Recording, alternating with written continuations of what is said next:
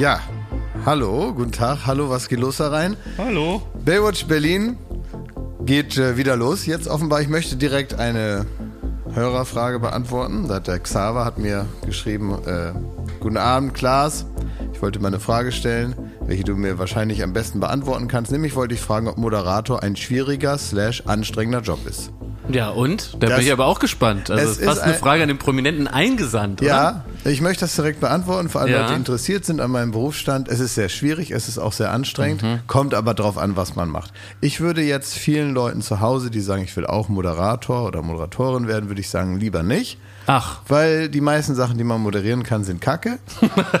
und das Problem ist, dass man also meistens als Moderator dann halt irgendwas moderieren muss. Und die meisten Dinge, die es so zu moderieren gibt, also abseits des Fernsehens, aber auch im Fernsehen, die sind nicht gut.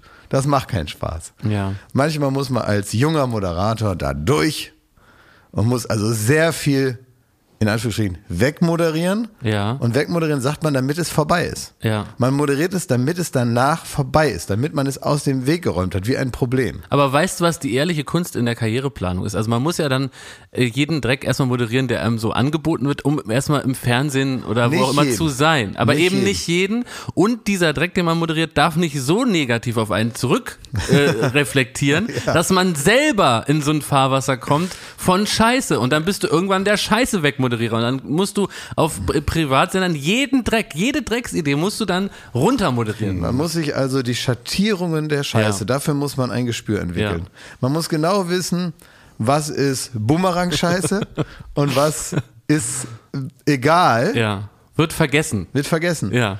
Ich habe auch so, habe ich auch schon Werbejobs angenommen, weil ich habe das Konzept gelesen, habe gesagt, okay, wenn die das so machen, wie es hier steht, wird es niemals jemand mitbekommen. Und das Gegenteil von dem, was sie eigentlich wollen. Und dann habe ich gesagt, da bin ich dabei. Okay. Also da mache ich mit. Würdest du sagen, es gibt auch sowas, dass man sich vor so einem Werbedeal nochmal anschaut, wie wird das eigentlich verteilt werden? Wo läuft das überhaupt? Ist das so ein Spot bei Radio Lippe oder? Na klar. Ja. Also bei so großen Sachen, da weiß Ja. man natürlich, dass da kommt man nicht dran vorbei und da muss Ja. man dann schon gucken, dass es also jetzt nicht. Äh, Muss man dann mit Schwung machen, ne? Muss, Muss man, man auch mit- leben dann einfach. das muss man dann Ja. leben. Das ist auch in Ordnung. Das muss man auch lieben. Man muss die Ja. Produkte lieben, man muss überzeugt werden von dem Produkt und muss dann als Überzeugungstäter Ja. dann losziehen und die Werbung dann machen. so wie wir Bist das hier von auch allem, machen. übrigens. allem überzeugt, was du Von allem bin Ja. ich überzeugt. ja, frag dich doch selber schon. Ich meine, wir empfehlen ja hier auch mal von Herzen. Das sind ja wirklich nur Edelprodukte. Ja. Genau, aber manchmal gibt es Dinge, von denen man genau weiß, da, also es war so vor allen Dingen im, also am Anfang, damals vor 15 Jahren oder sowas oder 12 Jahren oder so, wenn es halt so hieß, wir machen das jetzt nur im Internet, da war das noch so was Verrücktes, nur im Internet. Und äh, wir machen das jetzt gar nicht im Fernsehen, wir machen nur Werbung im Internet. Und man hat das so gelesen, hat gesagt, ja, das geht jetzt ins Internet und da wird es wohl auch bleiben. Kannst du dich noch konkret an einen Job erinnern, den du wirklich nur für die Knete gemacht hast, wo du heute sagst, gut, dass das nicht so auf dem Radar war? Ja, aber ich sage natürlich nicht jetzt was. Warum ne? nicht? Nö, weil Ist das doch verjährt wahrscheinlich. Oder doch nicht? Komm, gib dir einen Ruck. Gib dir mal einen Ruck. Sag doch mal was, was wo du sagst, komm, das war jetzt nicht nötig. Ne? Ich habe mal Werbung für Pringles gemacht. Ach, Diese Chips, ich mag keine Chips. siehst du, das, das weiß ich. Nicht mal ich, obwohl ich wahrscheinlich auch da schon in deinem Leben war. Ja. Kannst du dich daran erinnern? Nee, Pringles, das ja? ist ganz, ganz, Wird ganz jetzt alles wieder rausgeholt. Ja. Ja. Und, und da hast du dann gesagt, dass sie dir lecker schmecken. Die schmecken lecker, habe ich gesagt. Hm, War das wirklich ein TV-Spot? Oder weiß ich gar nur nicht im mehr. Internet? Das ging wochenlang. Ich habe keine Ahnung. Das- Also, da haben wir eine Menge gemacht. Joko war auch dabei. Pringles. Der war auch dabei. Ja, aber das Pringles. Pringles schmecken ja für Leute, die, die für Leute, die ähm, Chips mögen. Ist sind, das, die, sind das Premium-Chips? das ja, sind gute, ne? Das sind ja, auch ich teure, esse keine ne? Chips, aber ich, ich esse sowas nämlich ja. auch nicht. Das ist nicht mein Ding. Ich mag so salzige, also Ich mag, so, bin auch kein salziger. Wir sind süße, Klaas. Das sind Schmidt ist aber ein salziger. aber die haben mich halt für Marzipanbrot, haben sie mich nicht gefragt. ja. was soll ich machen? Kannst nichts machen. Auch Mozartkugeln und so wollte keiner mit mir bewerben. Ja, Wäre ich doof. sofort dabei gewesen. Hätte ich mit mehr Herzblut gemacht. Aber ich muss auch sagen, ich habe es mit der, ja, mit dem Arbeitsethos einer, einer jungen Verona Poth habe ich da auch in die Pringles den Blub reingequatscht. Warum nicht? Ja. Ist ja nicht so schlimm, oder? Ist doch nicht schlimm. Nee, musst du nicht schämen. Nee, und ganz ehrlich, es gibt Leute, die schmecken das und ich sehe mich als verlängerter Arm des. Ich fand's so lustig, Ina Müller war ja zu Gast bei, bei Late Night Berlin. Ja. Und die war ja regelrecht schockiert, und das passt jetzt zum Thema äh, von deiner Frage, die du gestellt hast, Mhm. wie anstrengend der Moderatorenberuf ist. Die war regelrecht schockiert, dass man sich noch die Mühe macht bei uns, dass es auch noch ein Trailer aufgesagt wird für die Show. Oder Ja. dass man in der Werbung nochmal sagt, so. Ja, ähm, die hat's aber richtig gemacht. noch- Ich habe ja, die sie hat sehr alles beneidet. richtig gemacht. Ich habe sie sehr beneidet. Wir sind nämlich auch wirklich behämmert. Sie geht in diese Kneipe in Schellfischposten, so heißt das Mhm. in Hamburg, und macht das, was sie am liebsten gerne tut und auch das, was man als Zuschauer und als Zuschauerin am liebsten gerne sieht. Nämlich lustige Gespräche führen, wo man sich seine Fragen auf den Bierdeckel schreibt und dann macht man so lange, bis man keine Lust mehr hat und dann ist irgendein armer Tropf, der im Schnitt sitzt und da dann das Beste rausholt und dann kommt eine fantastische Sendung raus, die mittlerweile, glaube ich, 16 Jahre läuft. Ja. Ja, und wir, was machen wir? Wir gehen da hin und machen einen Trailer und dies und das und ja, machen da halt uns sehr viel Arbeit. Das will ich nur mal gesagt haben. Und Schön ich, dumm, ey. Ja, und ich kann vor allen Dingen jetzt auch ganz alleine, kann ich das ja nicht mehr ändern. Also ich brauche auch ein bisschen Unterstützung von euch, dass ihr auch mal ein bisschen lockerer werdet, dass ihr einfach mal so ein, so ein ähm, Knopf da aufmacht an eurem Hemd und auch mal so ein bisschen mal so dieses, na, ihr wisst schon, so dieses Urlaubsgefühl da, dieses südeuropäische Flair da so ein bisschen reinbringt, auch in den Ablauf unserer Sendung. Sambasi, oder? Arbeit nur, ja. Sie Arbeit noch, genau. Also nicht so viel Arbeit. ja. Liebe Grüße an Roberto Blanco und Ina Müller in dem Zusammenhang. ne? Das stimmt. Ich hatte am Wochenende ganz schwere Smalltalk-Aufgaben. Also es war richtig unmöglich. Ich möchte auch von euch wissen, was ihr in der Situation gemacht hättet. Ich war ja bei Mene Hertha endlich mal wieder in eine Kurve gewesen. Wie lief's denn? Denn es war ja Berlin-Derby, äh, Hertha BSC gegen Union Berlin. Die andere Mannschaft in Berlin heißt Union Berlin, Klaas, damit du Bescheid weißt. Und es war gesehen, ausverkauftes Haus, wie wir Berliner sagen. Es war ausverkauft, 74.000 Leute. wie ist denn das Ergebnis? Das, das, Ergebnis ist erstmal zweitrangig. Es geht erstmal ums Erlebnis. Weil es war ja auch ein Abstiegskampf. Ja, ne? sicher auch das, aber es geht erstmal Jetzt ums zählt ja Erlebnis. jeder Punkt. Ne? Auch das. Ja. Also, gegen die kleinen Unioner, wie war's? Die kleinen Unioner sind auf Platz 7, Schmidt, das Real Madrid. Wir sind da ganz bescheiden äh, aufgetreten und natürlich haben wir verloren gegen, äh, gegen Real Union. Ja, aber 1-0 knapp war das Nein, irgendwie. 1 zu 4 haben wir verloren. oh, zu Haus. Zu Hause, ja. Im Derby. Darauf will ich nicht hinaus. Du hatte- lügst doch. Schmidt, jetzt halt dein Maul einfach. Wie viel hat er denn jetzt verloren? Ne, 1 zu 4 haben wir verloren. Ach so, 1 naja, zu 4. Ja, das war, ja. Samst, Samstagabend Magath-Effekt. 18.30 Naja, lief nicht. Lief, lief Magath, nicht ist das der mit den Medizinbällen? rund. Ja, genau. Der Schleifer? Ja. Ja, Schleifer. Und das bringt gar nichts, Ein wenn der Sieg, kommt. Zwei Niederlagen. Ist er nicht teuer? Ich nehme an, dass der bestimmt auch ein paar Mark 50 kostet. Ne? ja, es, es kostet den Verein. Ne? Also, ja. Aber kommt das noch von diesem Typen da mit dem glatt gezogenen Gesicht? Jetzt wollen wir nicht über Mene Hertha hier so herziehen. Ja, du Das war- doch gerade mit Ist der Hertha. Ja, ich wollte ja was erzählen, aber ihr lasst mich ja nicht Aber äh, ist Es ausreden. war ein das- Smalltalk-Angebot. Ich wollte doch nur mal wissen, dass ich mal Ja. in das Thema reinkomme, damit ich mir vorstellen kann, wie es ist. Also, Hertha ist, da ist Felix Magath. Der war früher bei Bayern, der gilt als der Schleifer, ist Ja. nicht so besonders ähm, nachlässig, aber man denkt, wenn der kommt, dann wird's, der wird's Kommt schon Disziplin, richten. ja. Genau. Und äh, der Typ, der das Geld gibt, ist der mit diesen rechteckigen Augenbrauen. Ne, der da immer weiß nicht, ange, ange, angeschossen kommt mit der eigenen Rakete aus Monaco Weiß nicht, wen du meinst. und da irgendwie mit der Gießkanne das Geld verteilt, aber irgendwie kommt es nicht da an, wo es hin muss, nämlich in, man, man kann im mal, Tor. es ist so, äh, da waren irgendwie 300 Millionen Euro im Spiel und die wurden vielleicht jetzt nicht praktisch an jeder Ecke richtig investiert. Das kann passieren. Das könnte mir auch passieren, dass wenn ich 300 Millionen Euro habe, dann bist du ein bisschen hier, ein bisschen da, ein bisschen und dann ist das weg und am Ende ich geht es um Abstieg. Das kann mal passieren. Ja, komm, ich stelle mir gerade so vor, wie dann äh, jemand zu Bobic äh, ähm, da klopft und sagt so, also wo- 300 Millionen haben wir ihnen jetzt hingelegt. Was ist aber, ja, die ersten 10 Millionen, da ist was schiefgelaufen. Sag mal, äh, Die anderen mal, 10 Millionen, ah, mh, wissen wir noch nicht, Entwicklungspotenzial. Und so geht das, bis zu 300 Millionen Euro versenkt. Ne? hieß der Trainer vorher irgendwann mal Paul Dardai oder so? Ja. Ja, mit dem war ich zusammen beim Doppelpass. Ah, echt? Daher kenne ich den. Ja, liebe Grüße. Ja, der war nett. Da lief es eigentlich noch besser unter Das war der, das war einer der ganz wenigen, der nicht so böse auf mich war. Ja. Also, ich war bei Mene Hertha. Der, also sagen wir mal, 100 Euro von den 300 Millionen wurden investiert, dass ich da ein bisschen Bier trinken kann und mir ein herrliches Spiel anschauen kann. Dafür vielen Dank nochmal. Sie haben mich nicht vergessen, auch jetzt, wo es wieder losgeht nach der Pandemie, hat er große Angst. Liebe Grüße, Freddy Bobic, ihr macht fantastische Arbeit. So, und ich hatte jetzt nun das Glück oder auch das Pech, dass äh, ich saß dann da im Stadion, das Spiel sollte losgehen und dann hat sich äh, unser Hertha-Maskottchen Herr Tinio neben mich gesetzt.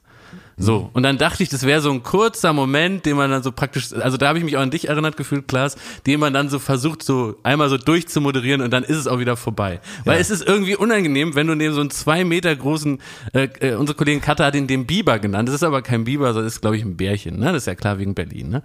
Also ein zwei Meter großer, super dicker Bär sitzt neben einem und dann habe ich so gesagt, ja Mensch, hier, bisschen so wie der Gottschalk, Wie er, er ist hier neben mir, komm, kurzes, wir machen ein Foto und dann Daumen hoch. Und dann dachte ich, geht er wieder. Dann ist er aber sitzen geblieben. Und dann saß ich praktisch die ersten 25 Minuten neben einem gigantischen Bären, der immer nur, weil er nicht reden kann, weil es ist ja so ein, ja, so, ein, so eine Puppending, so ein Walking Act, ne? Ja, aber Und der, der hat, der, der kann nicht reden. Der, der macht dann immer so Gesten passend zum Spiel. Also das der arbeitet praktisch nur für die Kameras im Stadion. Und dann habe ich so angefangen, wirklich Smalltalk zu machen, aber ohne eine Antwort zu erwarten. Und dann habe ich so äh, gesagt, ja, oh Mensch, ey, erstmal guter Beginn. Ja, es läuft ganz gut. Und dann habe ich praktisch mit mir selber geredet. Und dann, na, du bist auch wieder gut drauf, weil er halt lä- lächelt, ne? Mhm. Habe ich halt festgestellt, er ist gut drauf.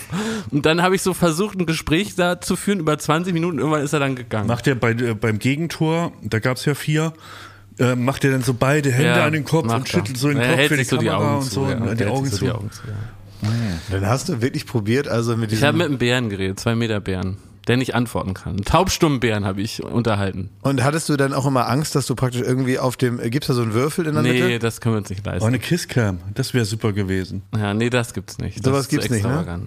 Aber Also- wie hättet ihr Smalltalk mit einem Bären gemacht? Naja, Der, also, also der hört, aber er ist stumm. ich habe ja selber mal als Bär gearbeitet. Ich hab das, Stimmt, du hast ja in Oldenburg in der Fußgängerzone. ich glaube, ich habe es dir schon mal erzählt, da Ja. habe ich Honigproben verteilt. Ja. Und da habe ich dann immer zu meinen Freunden gesagt, guck mal ins Auge. Damit die halt sehen, wer drin ist, ne? Das also, habe ich nicht gemacht. Ich wollte die Illusion nicht zerstören. Ja, und dann haben die Leute, das von außen sieht es natürlich verrückt aus, ne? Wenn da so einer in das Auge so reinguckt, ne? So wie in so, ein, in so eine Ja. alte Kiste. Ja, aber was sagt man da zu so einem Bären, der nicht antworten kann? Ja, das ist eine schwierige Situation. Ja. Das, also ich glaube halt, das wäre die einzige Situation gewesen, in der Smalltalk von dir jetzt nicht erwartet würde. Ich glaube, so, du hast dich ich da unter den künstlichen Druck gesetzt. Ja, ich dachte, wie sieht denn das aus? Ich sitze da, der Bär lächelt die ganze Zeit und Ja, der- er lächelt und ich, eben ich, nicht, ich, ne? tue so, als ob es den nicht gibt. Ich habe immer den Eindruck, Verstehst da du? Das geht halt, ja auch nicht. Ich habe immer den Eindruck, da sitzt halt irgend so ein Student dann da drunter, der im Prinzip halt da seinen Stiefel durchzieht und der gar keinen Bock hat jetzt äh, da so mitzumachen, sondern der auch froh ist, wenn man ihn so sein, seine Grundarbeit machen lässt. Ein bisschen winken, ein bisschen Ja, fuchteln, ein okay. bisschen Augen zu halten oder ein bisschen mehr in dem Fall. Also ich habe den noch zusätzlich genervt praktisch. ja, ja, ich glaube, du hast, ja, ich glaube, dass du ihm dann noch so seine Kür angefragt hast, ne? Ja. Du, du gar keine Lust hat. Ne? Der weiß selber, dass es jetzt nicht so irgendwie der schönste Nachmittag wird, vermutlich, da in diesem Hertinio-Kostüm. Der, der- Also der Typ, der den Hertinio macht, der steht auch nicht morgens auf und sagt, endlich ist es wieder soweit. Heute wieder in den Hertinio, stundenlang. Vielleicht war es der Magath. Nee, nee, den, der saß auf der Bank, der hatte zu tun. Aber weißt du, was mein Tipp gewesen wäre? Ich hätte gesagt, ich hätte ihm gesagt, einmal, wenn man Mene Hertha spielt, oder wie sagst du? ja, Mene Hertha spielt, ja. Dann bin ich wie im Tunnel. Das ist gut. Da bin ich wie im Tunnel. Ja. Da bin ich nicht ansprechbar. Ja, das ist es, das wäre es gewesen. Ja. Dann ist noch was passiert, möchte ich euch auch äh, mit euch kurz drüber reden. Äh, es ist wirklich, ja, es, es gerät so in Vergessenheit über die Pandemie. Warum, wie, ja, wie, wie säume ich das auf? Ich war entsetzt wieder von der Spezies Mensch. Denn was wirklich irgendwie bedrückend ist, der Fußball gibt einen Rahmen, ja, und das passiert, glaube ich, auch immer in so Sachen, die Männer gerne machen, wie zum Fußball gehen. Viele Männer gehen gerne zum Fußball. Und der Fußball schafft einen Rahmen, in dem ein anderes Benehmen offensichtlich erlaubt ist, legitimiert durch viele, viele Männer, die zum Fußball gehen, die ihre Fußballsachen anziehen, ob das jetzt ein roter Schal ist oder ein blau-weißer, ist scheißegal. Die ziehen ihren Schal an, dann fangen die an, sehr früh super viel Bier zu saufen und dann, ab diesem Moment, gilt ein anderes Benehmen im Umkreis des Stadions. Ja, eine andere Etikette. Eine andere Etikette. Ja. Und da kann, das kann man jetzt so äh, witzig finden, aber ehrlich gesagt, und es ist, ist kein Witz, war ich richtig entsetzt wieder. Das, das, weil ich das vergessen hatte, wie es, wie es ist. Ich fahre da äh, zum Parkplatz und da stehen wirklich un ungelogen zehn Fußballfans an einem Zaun, an einem durchlässigen Zaun und pissen an den Zaun, Ja. mit ihren Pimmeln raus, pissen an den Das ist Zaun. ja Quatsch, weil man kann durch den Zaun durchgucken. Exakt, kann Ja. durchgucken, pissen an den Zaun und als ich Ein vorbeifahre, angedeuteter Zaun eigentlich. grölen sie und, und sagen, "Äh, leck meinen Schwanz. und dann habe ich so überlegt, Lieber Mensch, Gott, äh, wenn jetzt dieser gleiche Herr am Montag pinkeln muss, in, in seiner Arbeitsstätte äh, pisst er dann an seinen Schreibtisch und ruft zu seinem Kollegen, leck meinen Schwanz. Was ist das eigentlich für eine obskure Welt, in der wir das nicht mal mehr hinterfragen? Weil ich war kurz davor zu sagen, ja, ist halt Fußball und Mensch, ist das kultig. Es ist überhaupt nicht kultig, es ist ekelhaft und widerwärtig. Ja. Und es ist auch absurd eigentlich, finde ich, wenn man sich es genau überlegt, dass wenn man sieht zum Beispiel, dass ein Spieler der eigenen Mannschaft jemanden fault, und dann kriegt er die gelbe Karte. Und dann schreit man den Schiri an, obwohl man ja selber gesehen klar. hat, dass der gefault hat. Aber was soll diese ganze Folge? Das ist doch alles Mist. Wieso muss man zum Fußball gehen, sein Gehirn irgendwo zu Hause abgeben und ist ab dann eine, eine, eine neue Erfindung seiner selbst, nämlich ein Fan, der überall hinpissen darf, der grölt, der Leute beschimpft. Das, das macht keinen Sinn. Ich muss sagen, Aber- das ist mein Statement. Ich lehne das ab. Man kann doch sagen, ja, der hat gefault, der kriegt jetzt halt gelb. So ist es. Und dann kann ich den auch trotzdem anfeuern und hoffen, dass sie ein Tor machen. Aber ich muss doch nicht mein komplettes Gehirn zu Hause lassen und wirklich zu einer Art Urmensch werden. Aber es geht doch gar nicht äh, dann immer, also ich sag's jetzt mal als Nicht-Fußballfan, ähm, es geht doch jetzt nicht um das Spiel. Doch, selbstverständlich. Es, es geht, ja, aber ich, ich wünsche der Mannschaft, dass sie gut spielt, Ja, dass sie toll kombiniert, dass sie gewinnt. ja. Ja, dann dass kannst- eine gute, ich, Ja, ich freue mich auch an der Stimmung. Aber die Stimmung und gute Stimmung heißt doch nicht, dass man die ganze Zeit jemanden beschimpft. Ich sag- auch so Prolli ist auch nicht mal so witzig oder so. Ist nicht, die, die Gesänge sind nicht mal witzig oder kreativ, sondern einfach so Hurensohn, Arschloch, ja, bepisst und leck mein Schwanz, Arschloch. Oh, Halbzeit, zehn Bier saufen, Arschloch, Arschloch, Tor, leck mein Schwanz. Was das ist das? also irgendwie so, jetzt Also du, zeichnest hier, du zeichnest hier ein Bild von, von einer Ich hab's gesehen und. Gesellschaftsschicht, ne, wo ich äh, mich absolut distanziere, wie du Aha. hier den gemeinen Fußballfan ne, titulierst und irgendwie darstellst. Höchst bedenklich, höchst bedenklich. Du weißt nicht, in welcher Notlage die am Zaun waren, vielleicht. Vielleicht haben sie sich irgendwie provoziert gefühlt von dir. Das kann ich mir auch gut Ach, vorstellen. der, die, ich- ach, die haben aus, Aha, aus, aus reiner ne? Notwehr dahin gepisst. nee, die haben ihn gesehen. Die und unter Druck waren. Und Weil sind er ist, halt er ist ausgestiegen und dann ist dem praktisch, dann haben sie sich fast schon in die Hose Du gemacht. hast schon abschätzig geguckt, du bist da wahrscheinlich aus deinem Porsche Mobil da ausgestiegen, ne? Und hast den da auf die Schwänze geguckt und hast ge oi, diese Asozialen. Lass schnell zu VIP, der hat mir der Bobic besorgt. So, so bist du dann da vom, äh, es- vom Hof geritten. aber ich glaube, es war Das anders, legitimiert Thomas. das Verhalten, ne? Das war, glaube ich, war anders. Ich glaube, es ist, es ist jetzt sehr schwierig hier in, de, in deiner Variante. ich war's, ich habe an den Zaun gepisst. Wir wollten es nicht erzählen, aber. Also als wir bei FC Kaiserslautern waren, Spitty, hast du Ja. gegen keinen Zaun gepisst. nee, das stimmt. Du hast auch nicht wildfremde Menschen als Hurensöhne bezeichnet. das mache ich auch nicht. Nee. ja. nee, da kriegt er sich noch unter Kontrolle. Und sag mal, äh, warst du auch einer, der, der von der Mannschaft verlangt hat, dass sie die Trikots ausziehen? Das ist auch ein Käse, ey. Also das, Warum da, die das, das ist machen? auch mal ein schönes Thema für dich, Lars. Also es gab Hertha-Fans, die waren dann so böse auf ihre Mannschaft, weil die Mhm. verloren haben, waren die so böse, dass die äh, gesagt haben, ihr dürft das Trikot jetzt nicht mehr tragen. Ihr müsst das ausziehen Mhm, die- und als symbolischen Akt vor die Fankurve werfen. Hm, Genau, aber die dürfen das weitertragen, die Typen da mit Die haben ja alles gegeben. Die haben 30 Bier gesoffen, gegen Zaun gepisst und.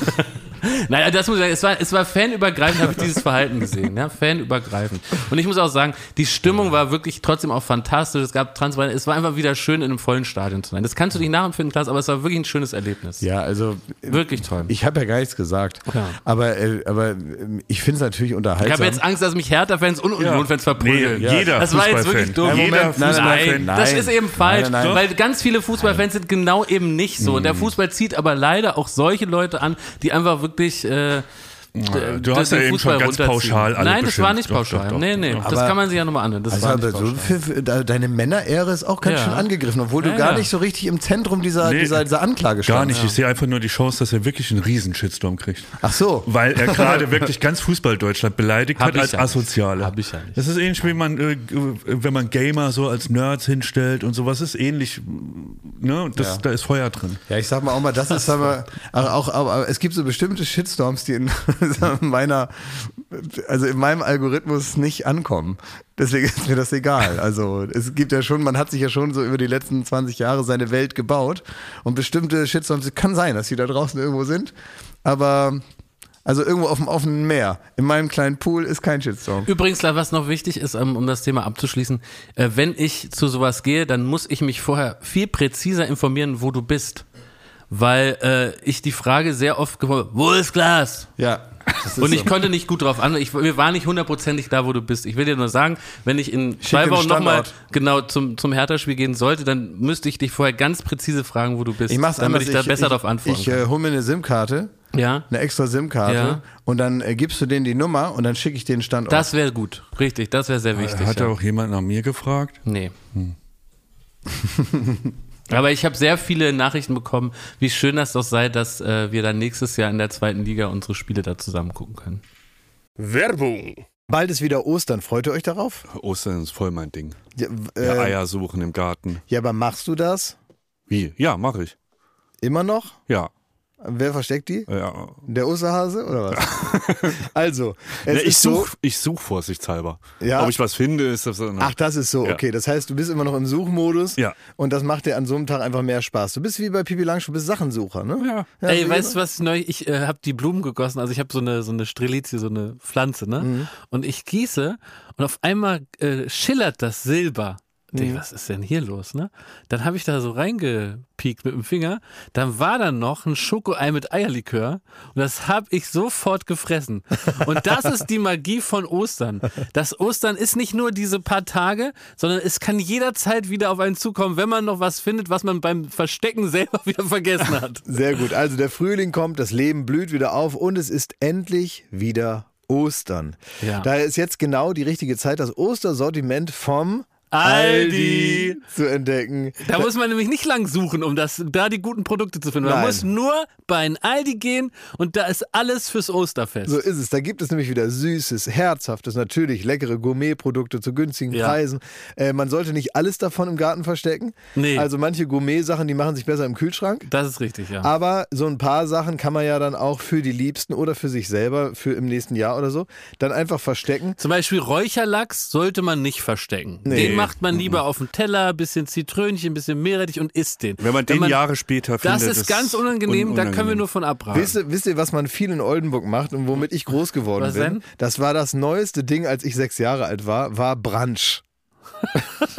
ja, Brunch Brunch, ja. wurde erfunden, als ich so sechs, sieben war. Ja. Also auf einmal ist den Leuten eingefallen, zwischen Breakfast und äh, Lunch passt ein Brunch. Ja. Und ähm, das ist also sehr spätes Frühstück, also weiß keine Ahnung, was das ist. Das ist wahrscheinlich Frühshoppen ohne, ohne Saufen oder so, ne? Also das ist etwas, was man macht, wenn man Zeit hat. Man nimmt sich Zeit, man isst teilweise Sachen, die eigentlich eher zum Mittagessen passen, aber teilweise, als wenn man praktisch das Frühstück stehen lässt und das Mittagessen trotzdem vorbereitet und dann einfach weiter isst. Das ist, glaube ich, irgendwie Brunch und das soll man machen an Ostern, hat Ja. der liebe Gott gesagt. Osterbrand, das ist so schon in der Bibel. Deswegen geht nicht bei ein Aldi, sondern rennt zum Aldi. Bei ein Aldi gibt's alles, was das Osterherz begehrt. Ja, von Räucherlachs bis Schokohase werden hier alle schnell fündig.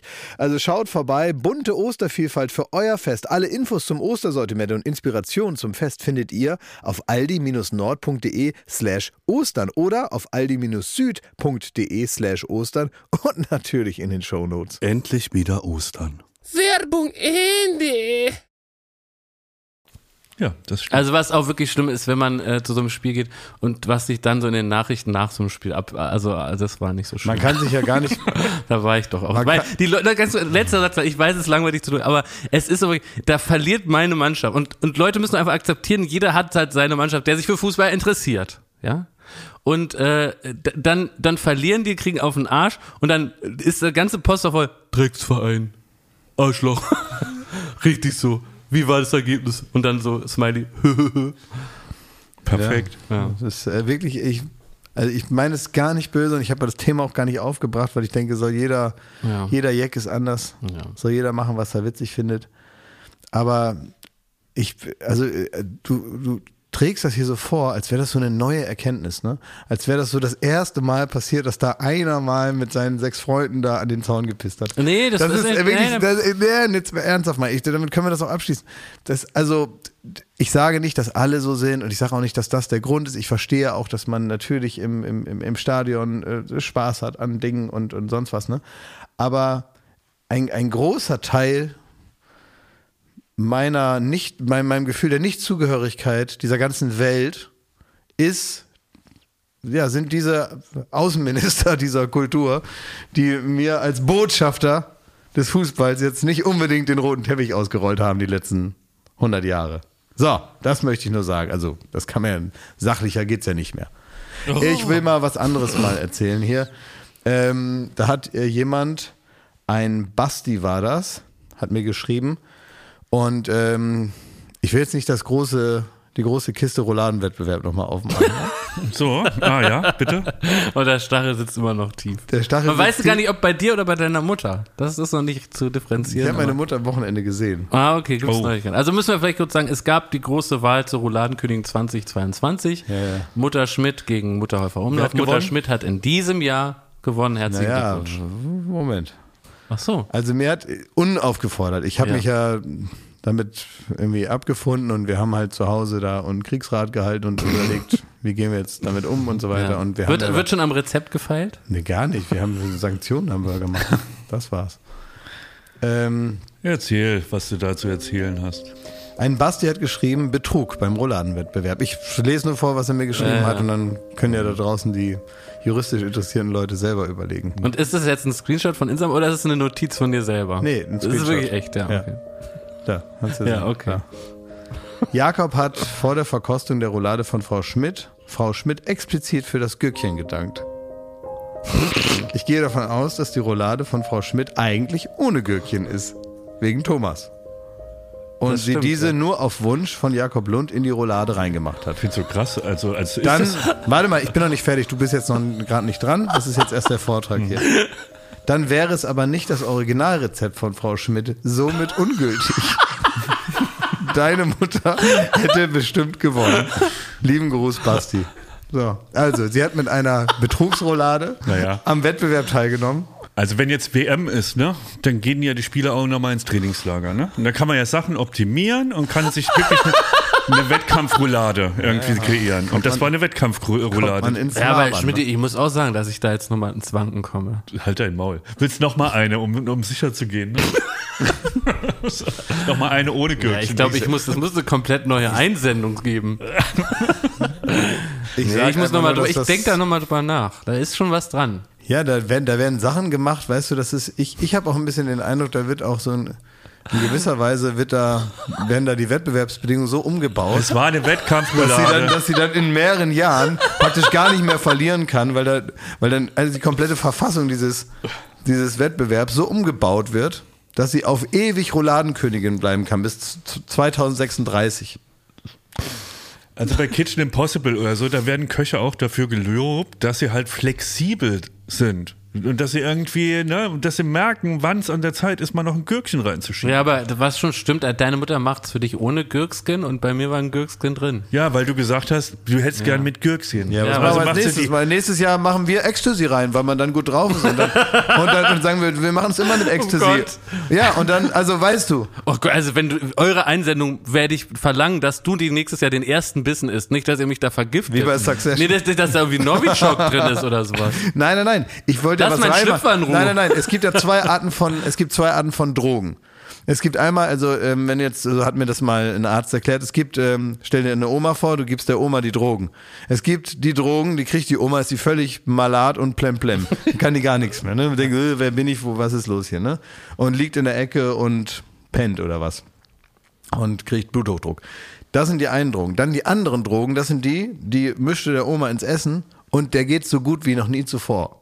Und das ist einfach nur die Wirkung. Sie hat halt den besten Tag ihres Lebens. Und wenn man reinmachen darf in die Rouladen, was man will, würde ich diese zweite Art mal überlegen. Wenn das in Ordnung ist, wenn man praktisch da rein tun kann, was man will, wenn das nun mal das Rezept ist, dann, ja, dann tue ich da halt äh, flüssiges MDMA rein. Aber Und dann wird Jakob- man natürlich ein Erlebnis haben beim Ja, ja, Rouladen. aber, ja, ja. aber Jakob, war mal die Roulade meiner Mutter nicht wie flüssiges MDA für dich? Ja, die war schon sehr gut. Ja. Mir ist ein Begriff aufgefallen, da müsst ihr mal selber sagen, was ihr davon haltet. Der ist in, im Großraum von einem Begriff angesiedelt, den ihr bestimmt auch schon mal gesagt habt. Ich habe irgendwann mal Benjamin von Stuttgart-Barre gefragt, welchen, welches Wort er niemals in ein Buch schreiben würde. Ja. Und hat er gesagt, das Wort lecker.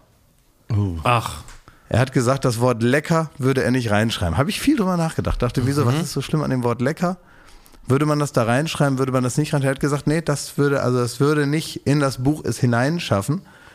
Und es gibt eigentlich noch eine grausame Steigerung äh, in der Wortfamilie des Wortes lecker. Und das habe ich am Wochenende gelesen. Da wurde etwas beworben, wo man in ein Hotel gehen kann.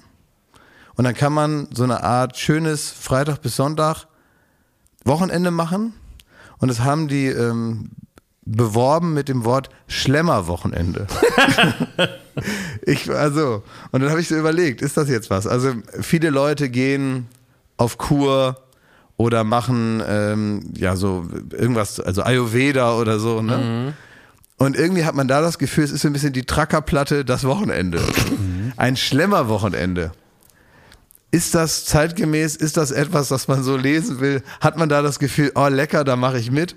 Oder hat man da eigentlich das Gefühl, da geht man hin, wird vollgestopft an Tag eins, liegt noch zwei Tage in, mit Bauchschmerzen irgendwie in seinem abgedunkelten Raum und das ist dann das Schlemmerwochenende? Oder wie genau hat man sich das vorzustellen? Es klingt sehr nach äh, äh, Schnitzel an der Tankstelle. Also ich muss sagen, äh, ich habe jahrelang genauso Urlaub gemacht. Also ich habe nur Schlemmerurlaub gemacht. Also ich habe ja mein, mein Lebensstil etwas verändert.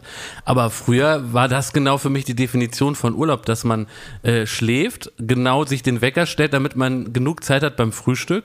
Dann frisst man eine Stunde lang Frühstück, frisst alles vom Buffet. Da hatte ich auch ein richtiges System, was ich alles, damit ich auch die Sachen so fresse, damit ich nicht zu früh zu satt bin. Dann habe ich Bauchschmerzen gehabt, bin aufs Zimmer, dann kurz Pool, dann mittags wieder fressen, fressen, dann ist man müde, schläft und freut sich aufs Abendbrot.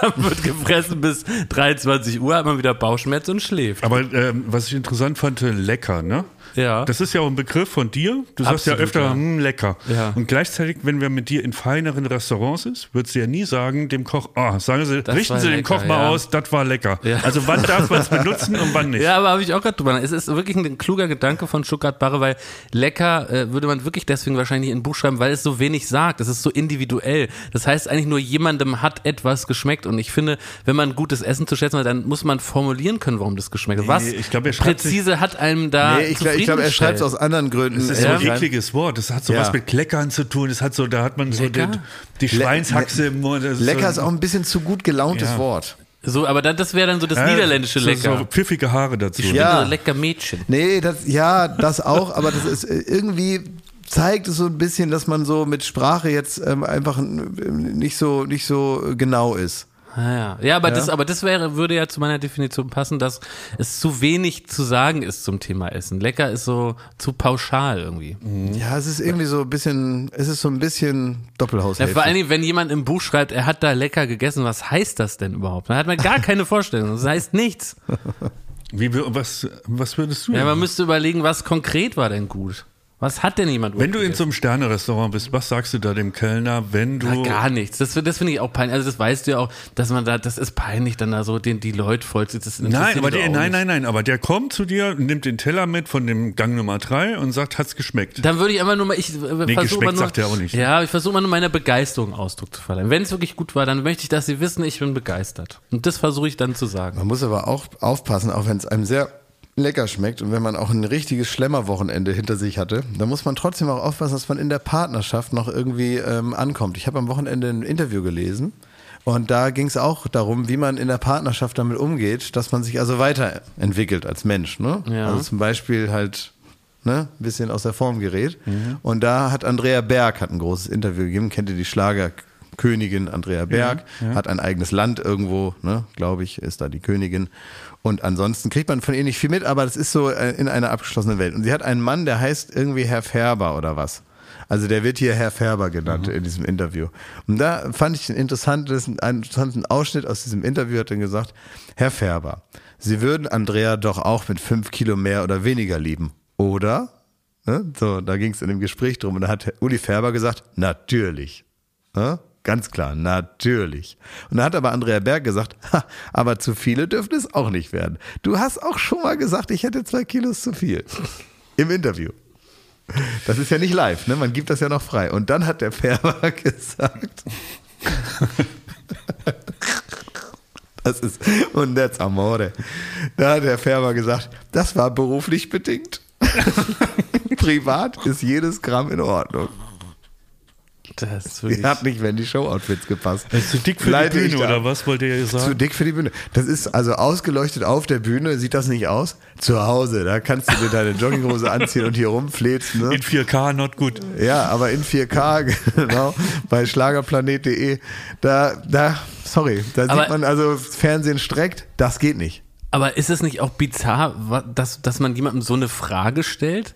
Also, Ja, alles, alles Zeitung- daran. Hier- alles daran ist doch hat, falsch. Hier hat jeder. Jeder hat versagt. Jeder hat versagt. Ja. Diese drei Leute in diesem Gespräch, das kann man sicher nochmal googeln. Das ist also noch das. Be Das ist doch völlig obskur. Also, ja, da gibt's noch eine weitere, viele tolle Fragen und Antworten. Also das ganze Interview ist für Gespräche unserer Zeit. aber was sagt, was sagt das über den Reporter, die Reporterin, dass man diese Frage formuliert? Naja. Äh, Wie, wie, da, da muss man erstmal, so muss man erstmal denken. Genau. Ich frage jetzt mal den Mann von der Frau, ob, wenn die Frau äh, mehr wiegt, ob er die dann noch gut findet. Ja, das ist eine super Idee, das mache ich. Große Gespräche unserer Zeit. Ich kann es Ja. nur ans Herz legen. Es ist ähm, ja, interessante Gedanken. Bewerten Sie doch mal kurz für dieses Interview die Figur Ihrer Frau im Beisein Ihrer Frau. Moment, privat oder beruflich? Ja, genau, Muss dann- Riesenunterschied. muss Man dann Ja, fragen, genau. ne? Weil Ja, ja. privat kann die ja aussehen, Ja. wie sie will. Ich liebe sie ja. Aber beruflich, bäh. Ja. das ist schon ein Ding, ne? ja. Finde ich schon eine harte Nummer. Aber so ist es. Wir haben echt ein Riesenproblem, ne? Wir haben heute, das kann man ja vielleicht mal sagen, äh, die möglich oder die Notwendigkeit, dass wir den Podcast sehr früh in der Woche aufzeichnen. Heute ist Montag. Ja. So. Das heißt, wir müssen heute über Dinge sprechen, die dann irgendwie die ganze Woche über dann erst nochmal liegen und dann erst am Donnerstag, Nacht auf Freitag, kommt dann der Podcast raus. ja.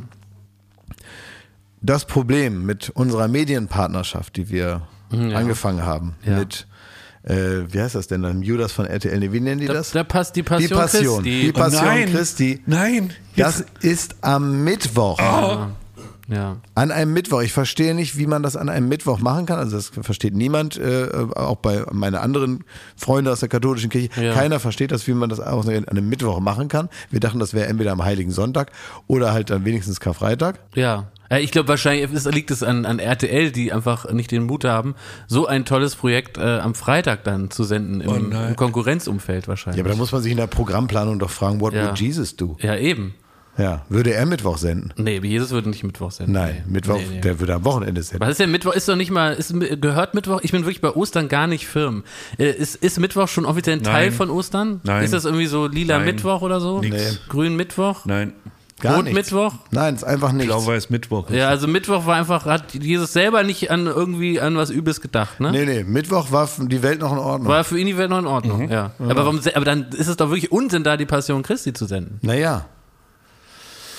Ey, Also ich weiß nicht. Das heißt also, um es nochmal klar zu sagen, wenn die Menschen jetzt uns hören, Hm. ist das Event des Jahrtausends bereits gelaufen. Ja. Aber nur wir können nicht drüber reden, weil wir haben es jetzt noch gar nicht gesehen, weil für uns ist es erst noch zwei Tage entfernt. Wir sind noch im Fieber. Das ist das Problem, was ich herausarbeiten wollte. Ja.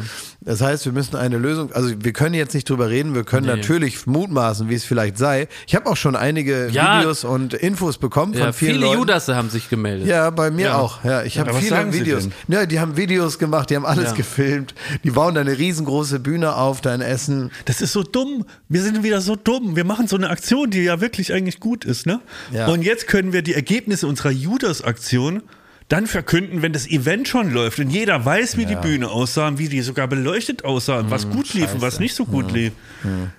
Aber was man sagen muss, also wir haben ja letzte Woche gemutmaßt, dass die Bauarbeiter, die die Bühne bauen, bestimmt Heiden sind, damit die äh, äh, das einfach völlig unemotional aufbauen können und nicht die ganze Zeit gerührt sind von ihrer eigenen Arbeit. Und da hat man mir bestätigt von einem Judas, der mir geschrieben hat, äh, das müssen wirklich Heiden sein, weil die schimpfen wirklich wie die Rohrspatzen und das wäre sehr unchristlich, was man da an Worten hört. Und sie haben eben auch am Heiligen Sonntag, am Tag des Herrn, gearbeitet. Ah ja. Also haben sie wirklich echt die besten, stärksten Heiden in ganz Deutschland zusammengeschworen, um, um diese Bühne da aufzubauen. Ja, was machen wir nun? Das Event ist rum, wenn wir das hören hier. Ja. Ich habe wirklich ganz tolle Infos bekommen, aber die sind natürlich überholt von der Realität dann. Ne? Leute haben geschrieben, sie haben Thomas Gottschalk an der Bar vom, vom einzigen Hotel mit einem halben Stern in Essen schon gesehen. Wirklich? Ja. Der war schon da? Ja, der, na klar, der, der, also heute, as we speak, heute ist ja Montag, äh, ist Generalprobe. Zwei Tage vorher kommt So, ist, Gottschalk. ja, Was ist denn da ausgebrochen? Was für doch, ein doch. Ja, Arbeitsethos? das ist schon, da muss er. da muss Thomas Gottschalk kommt zwei Tage vorher zu Proben. Natürlich. Das ist Klar. unglaubwürdig. Dann nimmt das ernst, Klausi. Eine Stunde Der vorher. muss ja den Jesus ansagen. du. Ja. ja, aber das kann der doch. Und hier ist. Ob das Phil Collins ist Jesus. oder Jesus. Ob das Jesus ist oder Phil Collins oder äh, egal. Was machen wir denn jetzt? Ja, Gucken wir, gucken wir die Sendung und, und Also natürlich klären- gucken wir die Sendung. Ist er papstkatholisch? Natürlich gucken wir die Sendung, das ist ja klar. Wer guckt das denn noch? Mickey. Ja. Mickey Beisenherz, der muss auch mitgucken, der muss auch mitreden. Können wir nicht bei Mickey anrufen und uns dann äh, praktisch unsere, unseren Schmerz von der Seele reden? Ja, wir müssen so eine Art literarisches Quartett nur halt mit der Passion Christi machen. Wir gucken alle dieselbe Sendung und nach dann Sendung, müssen oder? wir praktisch äh, unsere persönliche Via Dolorosa in der Verarbeitung gehen. Was man aber machen könnte, ist natürlich jetzt hier so, so ähm, das machen, wie wir das jetzt machen. Und dann haben wir aber noch Zeit, das, diese Folge hier zu aktualisieren. Nur das Problem ist, Oh, das wäre ein absolutes Novum in der Podcast-Geschichte. Ja, ja. Normalerweise macht man doch an, sabbelt eine Stunde seinen Müll und, und dann ist das die Folge. Zurück Ne? in die Zukunft. es ist Ja. wie Magnolia. Ja. Es ist völlig verrückt. Wir brauchen Christopher Nolan, damit er uns hilft, durch diesen Prozess zu gehen. Tenet Ja. als Baywatch Berlin-Folge. Das heißt also, wir treffen uns dann nochmal, dann vielleicht auch mit Mickey. Ja, aber ich kann nicht, weil ich kann das nicht gucken. Ich hab, ich, ihr müsst mir, könnt ihr mir nicht erzählen, wie es äh, war. Ich glaube, das können wir. Ne? Das können wir Ich sehr kann, gerne. ich kann es nicht gucken. Ja. Ich ähm, habe keine Zeit dafür. Aber das heißt, Deswegen brauche ich ja diese ganzen Leute, die mir das berichten. das heißt, du rufst an. Ich rufe dich an, äh, euch an. Ja. Und Aber ihr du weißt, sagt- da werden drei völlig hysterische Ja, wir werden Leute, völlig aufgepeitscht ins- ins- sein. Damit werde ich äh, zurechtkommen. Darf man im müssen. Zusammenhang mit Jesus aber von aufgepeitscht sein sprechen?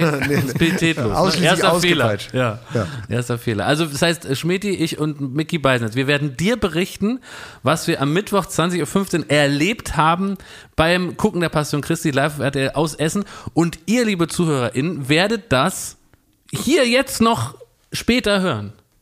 Ist es so? Das ist Zusammengefasst? unfassbar. Obwohl heute Montag ist. Obwohl für uns, für uns ist es schwer zu fassen. Für euch ist es einfach nur geil, weil ihr müsst aber nur weiterhören. Das ist genial. Das ist verrückt. Ja. Geil. Äh, Sollen wir so in RTL-Manier mal so einen Teaser sprechen auf das, was jetzt direkt im Anschluss kommt? Äh, Nicht direkt, sondern später. Ja, also gleich. Teaser. Ja, wie könnte das sein? Liebe Baywatch Berlin Zuhörerinnen und Zuhörer. Wenn Sie noch nicht zum Glauben gefunden haben, werden wir Ihnen heute den Weg zeigen. Ein Licht am Ende eines langen Ganges wird Ihnen als das präsentiert, was RTL nach über 2000 Jahren nun aus der besten aller Geschichten zusammengefriemelt hat. Die Passion. Jesus Leidensweg durch die Essener Innenstadt. Prominente, weniger prominente. Sängerinnen und Sänger. Ehemalige DSDS-Gewinner und eine alte Oma mit langen blonden Locken. Die Bibel. Kommentiert von Mickey Beisenherz, Jakob Lund und knallhart nachgefragt von Klaas Häufer Umlauf. Was ist passiert? Warum ist es passiert? Und die große Frage, what, would Jesus do? Die Passion bei Baywatch Berlin. So, das also jetzt mal als äh, Trailer Sehr, sehr hineingefreestylt. gut, Klausi. Sehr, sehr schön. Und ähm, das kommt also praktisch direkt dann im Anschluss an diese Folge. Ja. Ja, das ist gut. Also wir haben praktisch äh, den ersten Podcast, der, ein Vorteilspack ist. Ja. Ne? Habt ihr eigentlich meine Schlafgeschichte gehört?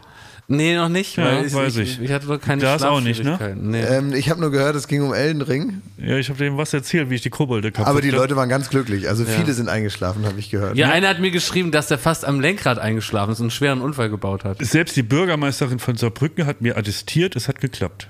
Nein. Wirklich? Ja, ein schlafendes Kind habe ich da gesehen und ähm, es, es wurde mir attestiert, es klappt vollkommen. Ist ja. Ganz viele Zuschriften. Sehr und mir schön. wurde ans Herz gelegt, ich möge eine Tony-Box machen. Ah, das Und sind dann so habe ich mir aber ne? überlegt, können wir nicht eine Baywatch Berlin Tony-Box kriegen? Mit drei äh, Figürchen. Ja. Und dann haben, äh, machen wir da jeweils eine Folge einfach dafür. Zum Einschlafen oder? Das ist mal ein Die sind, die Merch, sind auch, was ich das gut ist gut, die sind auch richtig teuer. Ja, die kosten 14 Euro pro Echt? Stück. das Ja, ist super klar. teuer, das ist sehr gut. Machen wir. Ja, ja, weil ich glaube nämlich, die Herstellung ist 1 Euro, Ja. aber die verkaufen das für 14. Ja. Finde ich fair. und 13 super. Euro Ja. auf der Habenseite. Oh, endlich steigen wir ins Lizenzgeschäft ein. Ja. Top. Ja, ja. Ja, das- die haben uns noch nicht gefragt. Also ich, Ach ja, die sind stimmt. jetzt noch nicht an. nicht ja, die, die, die haben es auch nicht so nötig, ehrlich gesagt, weil das, es läuft sehr, sehr gut. Tonys sind immer ausverkauft. oh Mann, aber das wäre mal so ein Merch, was ich wirklich gut fände. Ja. So eine Tony-Box und dann Sehr ist, gut, doch, ja. ist doch super. Jeder hat, jeder, alle jungen Eltern haben so eine Tony-Box zu Hause. Ja, natürlich. Und dann können die Baywatch Berlin hören, indem sie hier den kleinen Jakob draufstellen. Tja, Das ist so eine ist gute es. Idee. Ja, sowas sollten wir mal machen. Aber bitte nicht mein Rant über Fußballfans, das wäre jetzt wär unpassend. Als Toni. Aber ich, äh, wo ich mich hier schon so warm gehasst habe, ne? Jetzt ist ja die Maskenpflicht weg, ne? Und äh, jetzt gibt's einen neuen Trend. Also Leute sind natürlich jetzt viel auch ohne Maske in Geschäften unterwegs. Äh, ich selber habe sie nach wie vor an, wenn ich irgendwie zum Bäcker gehe oder in den Supermarkt, weil ich mich da besser mitfühle. Die Inzidenzen sind ja nach wie vor hoch. Ich habe jetzt auch keinen Bock, nochmal Corona zu kriegen. So geil war es nicht. Aber was Leute jetzt obendrein machen, und das bringt mich in eine unglaubliche, nicht zu beschreibende Wut, sie halten diesen Abstand nicht mehr ein. Das heißt also, ich war an der Kasse und jemand hat ultra nah neben mir gestanden, Provokativ? Also, ohne Maske. Nein, nicht provokativ, so aus, aus so einem Selbstverständlichkeit, so nach dem Motto, ist doch alles, warum soll man nicht wie immer, wie früher so nebeneinander stehen? Und das hat mich innerlich so wütend gemacht. Aber ich habe trotzdem nichts gesagt und ich weiß auch noch nicht, es gibt noch keinen Umgang damit. Also Ich würde es knallhart sagen. Darf Ich man aber, dir, was sagt sagen. man denn da heute? Also darf man das noch einfordern, dass Leute wenigstens einem nicht auf die Pelle Ist es okay sollen? für Sie, wenn Sie ein bisschen Abstand halten? Ne? Die Pandemie läuft noch. So würdest du sagen? Ja, okay. Würde ich sagen, habe ich gesagt, im, im, äh, in diversen Skiliften. Aber, aber ja gut, aber was soll denn das? Also ist doch das eine, dass man sagt, man muss die Maske nicht mehr tragen. Ist ja das eine. Das kann ja von mir aus jetzt jeder machen, wie er will und dafür sich selber das Risiko einschätzen. Ja, so ist es. Aber du musst doch jetzt nicht, nur weil du keine Maske mehr so tun, als wäre die Pandemie vorbei. Die Pandemie ist eindeutig nicht vorbei. Und dann geh doch nicht auf ein Zentimeter an Leute ran. Grundsätzlich muss ich sagen, selbst wenn es keine Pandemie gäbe, ich will nicht, dass fremde Leute in, in meiner, in dieser, wie heißt denn diese Sphäre, diese, Privatsphäre. Nee, nee, nicht privat. sondern- Intimsphäre. Nein, diese, Comfort Zone. Ja, so in diese Comfortzone. Man hat doch so um sich herum so eine Sphäre. Ja. Fällt gerade das Wort nicht ein. Und da sollen Leute nicht reinkommen. Eine Armlänge Abstand. Eine Armlänge Abstand. Ich ja. ähm, habe äh, manchmal auch den Eindruck, dass du bestimmte Sachen ja mit Gesetzen oder dann nicht mehr geltenden Gesetzen oder so jetzt nicht einfach wieder so wegregulierst, genauso wenig wie du es teilweise hinregulieren kannst, weil es manchmal auch so eine so eine Achtsamkeit eigentlich hat. Und zum Beispiel, es gibt ja im Restaurant oder wenn du jetzt zum Beispiel bist in einem, hier um die Ecke gibt es ein äh, kleines Mittagsrestaurant, wo wir manchmal was zu essen holen. Da kannst du entweder dich anstellen und holst eben was zu essen und gehst wieder raus oder du setzt dich da hin und isst. Und das ist ein ziemlich schmaler, langer Gang und rechts gibt es so ein paar Tische und da sitzen die Leute und essen und haben natürlich dabei keine Maske auf. Und wenn man sich entweder da hinsetzt oder wenn man nur was holt, dann hat man eine Maske auf, man bestellt sein Essen, wartet da kurz, kriegt das und geht dann wieder. Man geht natürlich 30 Zentimeter an den sitzenden Essenden vorbei, die keine Maske aufhaben. Und wenn die jetzt mal kurz aufstehen, sich noch eine Serviette holen, dann werden die jetzt auch nicht jedes Mal. Also es macht wahrscheinlich im Infektionsgeschehen jetzt gar nicht mal so viel Sinn, dass man jetzt einen Unterschied macht zwischen denen, die einen Meter da links stehen und denen, die da sitzen. Und dennoch ist es irgendwie ein Akt der Höflichkeit in Zeiten, von denen man ja weiß, wie es aussieht und man weiß eben nicht, hatte das jemand schon, hatte das jemand nicht, ist jemand momentan besonders gefährdet, sich nochmal anzustecken oder hatte er erst gerade vor drei Wochen, so was ja bei vielen jetzt gerade vorkommt. Es bleibt ein Akt der Höflichkeit in diesen Zeiten.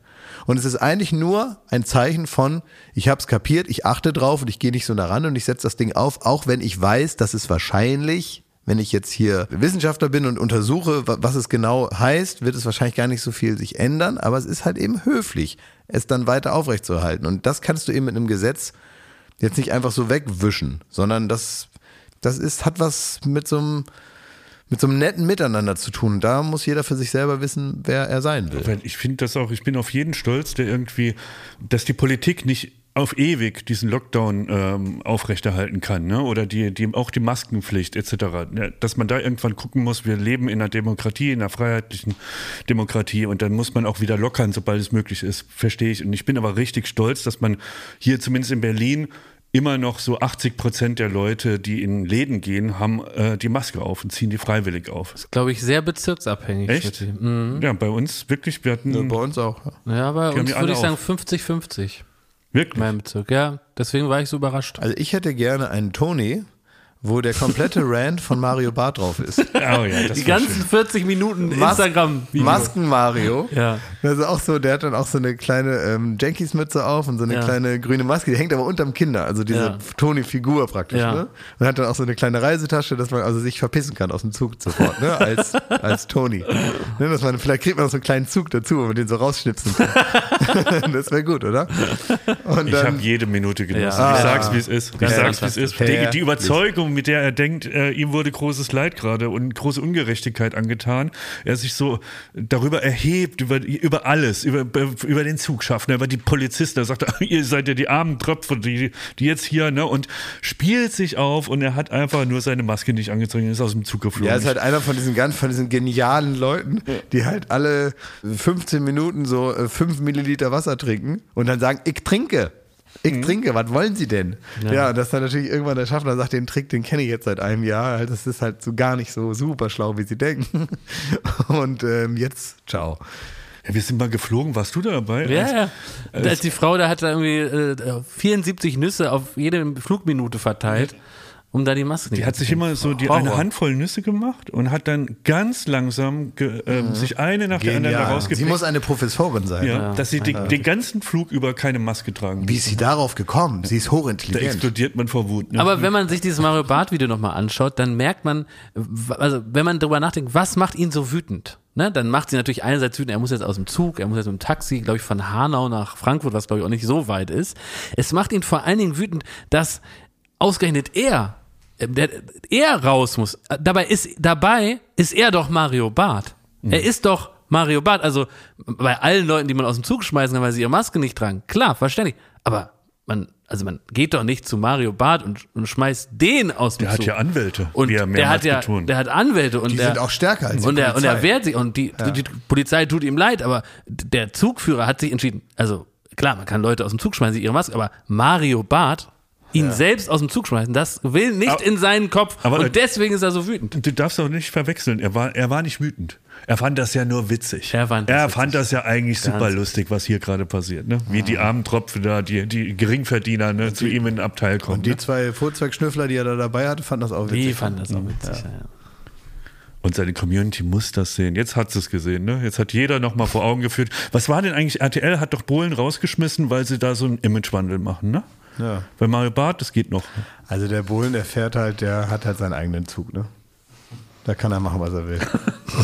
Richtig, okay. Ich frage mich, warum ist Mario Barth so wütend? Grundsätzlich. Man, man merkt richtig, dass Mario Barth in den letzten Jahren immer wütender geworden ist. Also ich verfolge mich mit großer Inbrunst und Faszination seine Instagram-Videos. Da gibt's ja auch fast jede Woche eins. Und er ist immer wegen irgendwas wütend. Er ist immer aufgebracht. Er ist immer so, so, also wegen irgendwas verärgert.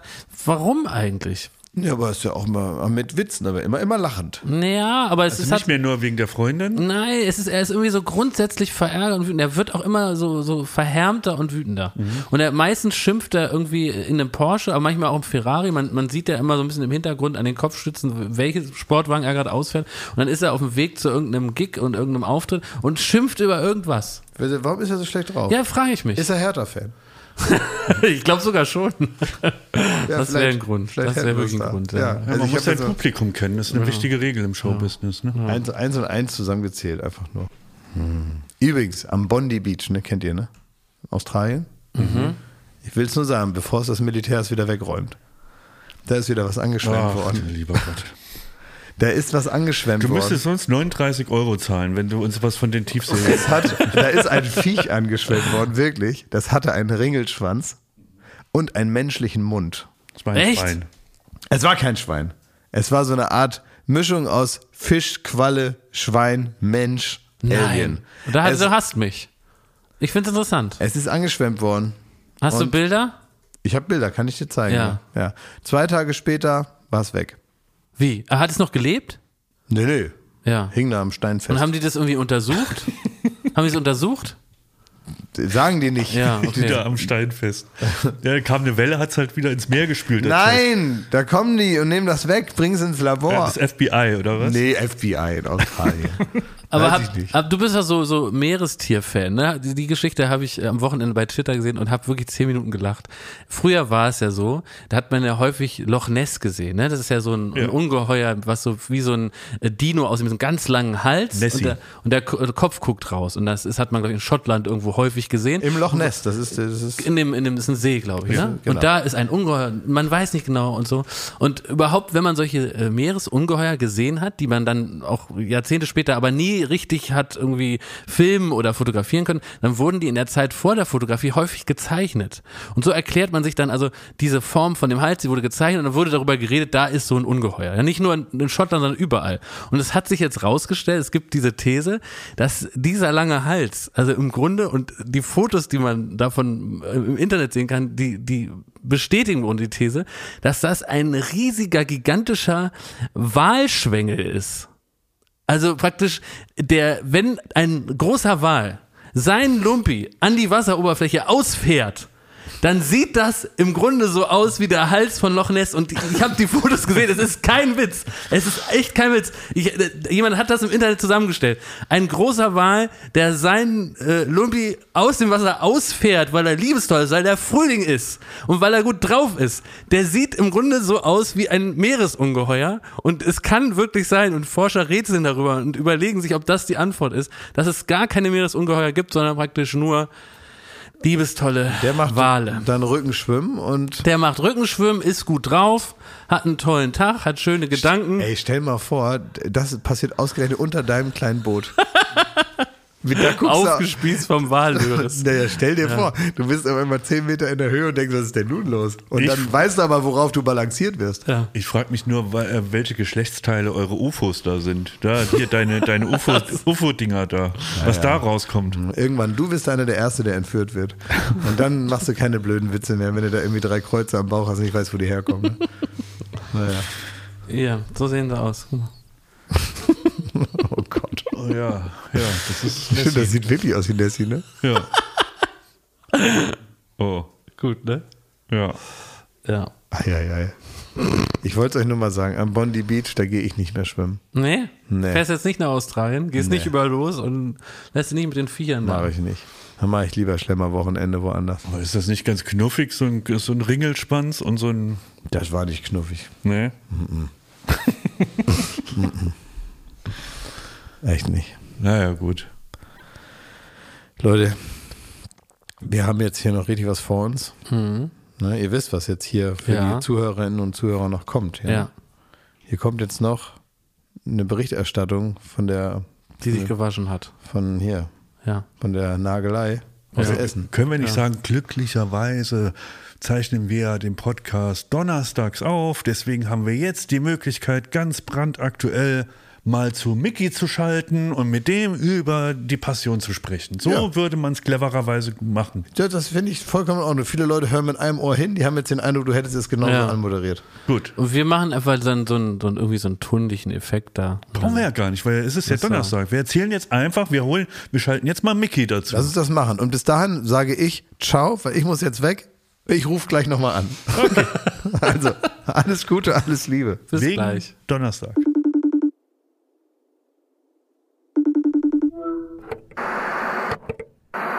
Ein paar Tage noch bis Ostern. Bei Ihnen geht es jetzt sicher mehr um die Planung der Osterferien als um das Entzünden der Osterkerze. Und jedes Kind kennt den Osterhasen, aber fragen Sie Ihren Nachwuchs nach mal, was in der Karwoche passiert ist. Trotzdem und vielleicht gerade deswegen erzählen wir Ihnen heute in neuer Form die alte Geschichte. Es geht um Freundschaft, um Liebe, Verrat und Leid, aber auch um Hoffnung, Zuversicht und Vergebung. Themen, die heute wahrscheinlich aktueller sind als jemals zuvor.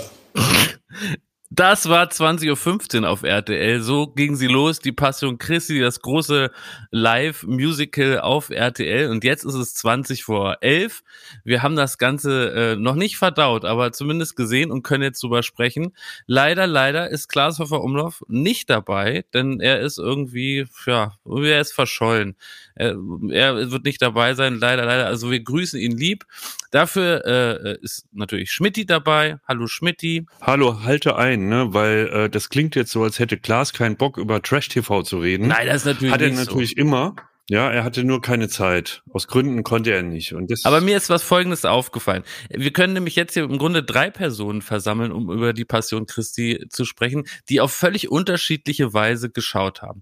Ich habe ganz alleine im heimischen Wohnzimmer geschaut. Du, Schmidti, hast im Büro in der Florida TV äh, beim großen Public Viewing zugeschaut. Ja. Und Mickey Beisenherz, unser lieber Freund äh, vom Podcast Apokalypse und Filterkaffee und vielen weiteren Podcasts, hat äh, auch zu Hause geschaut, aber er ist zumindest ortskundig. Er war der einzige oder ist der einzige von uns, der schon mal in Essen war. Tag, Mickey. Ja, ich grüße euch. Die Hinrichtung steht kurz bevor, gleich nach der Werbung. mein Lieber. Äh, ja, toll. Ich, schön, dass ich dabei sein darf. Aber das ist ja wirklich so, Mickey, ne? Ich glaube, du bist der einzige. Essen gehört doch zum Ruhrpott, oder? Der schon mal dort war. Natürlich, Essen ist purer, ungefilterter Ruhrpott und jeder, der die Passion bei RTL gesehen hat, hat das ja wohl auch ziemlich gut mitbekommen, wie viel Ruhrpott das Ganze ist. Übrigens, ähm, ich finde, die Show hat eindeutig gewonnen in dem Moment, wo die Dämmerung einsetzte und es dunkel wurde. Also ich sag mal, totale Finsternis steht der Stadt Essen sehr gut. Äh, bist du denn jemand, der auch die Rüttenscheider Schlemmermeile kennt? Durch die eben ein Kreuz getragen wurde? Ja, ich habe auf der, ähm, du, Jakob, das ist für dich besonders interessant. Auf der Rüttenscheider Schlemmermeile gibt es ein Café, in dem es tatsächlich wirklich sehr guten Espresso gibt. Das kann ich mir wirklich Ist aber nicht kein Grund, vorstellen. jetzt extra von Berlin aus dorthin zu fahren. Ja. Aber wir Hallo, müssen- es sind gestern auf der Rüttenscheider Schlemmer sind Wunder geschehen. Es sind dort Das Wunder stimmt. geschehen. Da wird man doch einen anständigen Kaffee bekommen. Das stimmt. Aber wir müssen von vorne anfangen. Schmidt, ich habe mir irgendwie so vorgestellt, dass du erstmal äh, vielleicht zusammenfassen könntest, was, was da überhaupt praktisch, ja, vielleicht technisch passiert ist. Also was ist da vorgefallen für alle, die Baywatch Berlin zu, in die das Spektakel nicht am Fernsehen verfolgt haben. Und danach können wir in die Analyse gehen. Denn das hier ist die große Stunde danach. Ja, also die, die große Passion von RTL, das war eigentlich das erste, äh, das erste Opfer äh, von der Corona-Zeit, nämlich das sollte eigentlich schon im letzten Jahr ausgestrahlt werden. Ach, stimmt. Konnte allerdings wegen Corona nicht ausgestrahlt werden, so vorgeführt werden, wie man es heute Abend erlebt hat. Ja, also es geht im Grunde um die Passionsgeschichte Jesu passend zu äh, Ostern. Das heißt, es geht im Grunde um den Verrat von Jesu, die Verurteilung zum Tode, sein Tod am Kreuz und letztlich auch die Auferstehung. Und das wollte man dann vorführen ähm, auf RTL mit allen bekannten Gesichtern von RTL äh, als ein großes Live-Musical in der Essener Innenstadt. Warum auch immer, also Essen ist quasi Golgotha, Jerusalem, alles in einem. Ähm, das fand ich noch mit am glaubwürdigsten, äh, soweit äh, als Spoiler. Aber es ist natürlich für uns als äh, Fernsehschaffende auch ein wahnsinnig interessantes Unterfangen gewesen, weil live, da klingeln alle Alarmglocken. Äh. Vor allem dann auch noch, wenn man sich an so, ein, so eine Mammutgeschichte wagt, das in Essen verpflanzt und äh, irgendwie sagt, wir, wir, wir nehmen 100 Kameras, wir haben 5000 äh, Zuschauer, wir haben hunderte Statisten. Das will man sehen. Das wollte man sehen und ich glaube, man hat heute auch gemerkt, es gab unzählige Tausende von Tweets auf Twitter. Da, das war elektrisierend. Und das muss man sagen, Ja. das hat die Passion jetzt schon geschafft, ähm, dass es mal wieder ein richtiges TV-Ereignis war. Wir Ja. können unabhängig von der Qualität oder was man irgendwie, worüber man Witze machen kann, ich finde, ich hoffe oder ich denke auch, dass die Quote das morgen zeigen wird, dass so ein Mut, egal wie, belohnt Ja. wird. Ja, Deutschland Ähm, hat heute eine Sendung geguckt und das war die, ne? Ja, zumindest Twitter Deutschland. Morgen kommt der Abgleich, ne? Aber natürlich war jeder Trash-Fan in, in der Republik heute alarmiert und hat gedacht, da muss man einschalten. Und so ging es uns, glaube ich, auch. Aber ist das nicht interessant, dass Tommy Gottschalk, dass Tommy Gottschalk in den letzten Monaten immer da gewesen ist, wenn die Krise am größten war, der Hunger nach Ausgelassenheit, die, die tiefe Sehnsucht nach Blödsinn, dann war Tommy immer da, so quasi, ne, egal ob Lagerfeuer, Scheiterhaufen, brennender Busch, wenn es die Hände da an irgendetwas zu wärmen gab, dann hat Tommy geliefert. Das muss man einfach sagen. Wobei, äh, du hast es gerade so gut gesagt, Schmidti, ne? Äh, Das große Live-Event, ne? Also überall stand ja live dran. Und das war ja auch das, wo wir uns jetzt die Wochen vorher sehr drauf gefreut haben. Wie ist es, wenn es regnet? Werden dann die Müllsäcke ausgepackt, über die Kameras geschoben? Was passiert, wenn irgendwie ein Passant ins Bild läuft? Was passiert, äh, wenn einer sich verspricht, wenn einer hinfällt? Und das wäre, weil du es auch gerade gesagt hast, so aus Macher, Fernsehmacher-Sicht, vielleicht so das Erste, was ich zu bemängeln habe. Ähm, ich weiß nicht, ob es jetzt den meisten schon wird es nicht aus, aufgefallen sein, aber natürlich waren, glaube ich, fast alle Szenen, die mit Alexander Klaas waren, waren wahrscheinlich in den letzten Tagen schon vorher aufgenommen. Äh, Mark Keller liegend auf dem Dach äh, singt Tokyo Hotel, eines der großen Highlights dieser Passion, auch sicher schon im Voraus aufgezeichnet und das Ganze dann verbunden durch die Live-Moderation von Thomas Gottschalk und immer wieder Ella Endlich, die dann auch irgendwas gesungen hat. Da war ich sehr enttäuscht von. Also, dass eigentlich die Live- äh, Parts der Sendung nur in Anführungsstrichen Gottschalk, Ella Endlich und die junge Frau waren, die die, die tollen Kreuzträger da bei ihrem Umzug äh, interviewt hat. Das, das war doch enttäuschend. Annette Möller hat sich bei dieser, bei diesem Gang, bei der Prozession über die Rüttenscheider Straße, also über die, Tommy, Die wir melden uns nochmal von der Schlemmermeile Rüttenscheid. das Sie hat ja schön. dann immer bei den Leuten, die das Kreuz getragen hat, also dieses riesige LED-Kreuz, 250 Kilo schwer, ähm, da hat sie sich im Grunde genommen die ganzen Sob-Stories, die ganzen Dramen abgeholt, die bei RTL noch so nach DSDS noch so über die, über, über die Arbeitsplatte gefallen sind. Da haben Jetzt gesagt, lassen wir uns heute auch noch alles, ne? genau, das Ja. wir, lassen wir uns heute noch alles erzählen.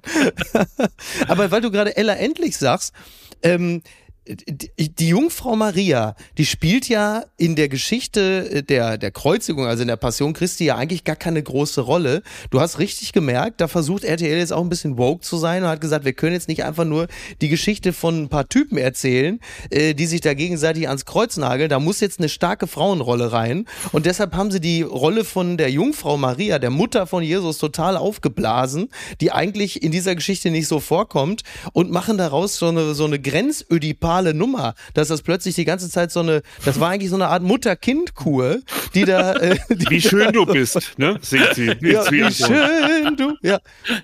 Ist das nicht großartig? Toll. Ja. Schmidti, Ja. ein großer Kniff der ganzen Nummer war ja, ähm, das hast du glaube ich auch eingangs gesagt, äh, dass man die ganze Geschichte in die Neuzeit übertragen hat. Ne? Also äh, man hat aus Jesus in Klammern Alexander Klaas einen Influencer gemacht.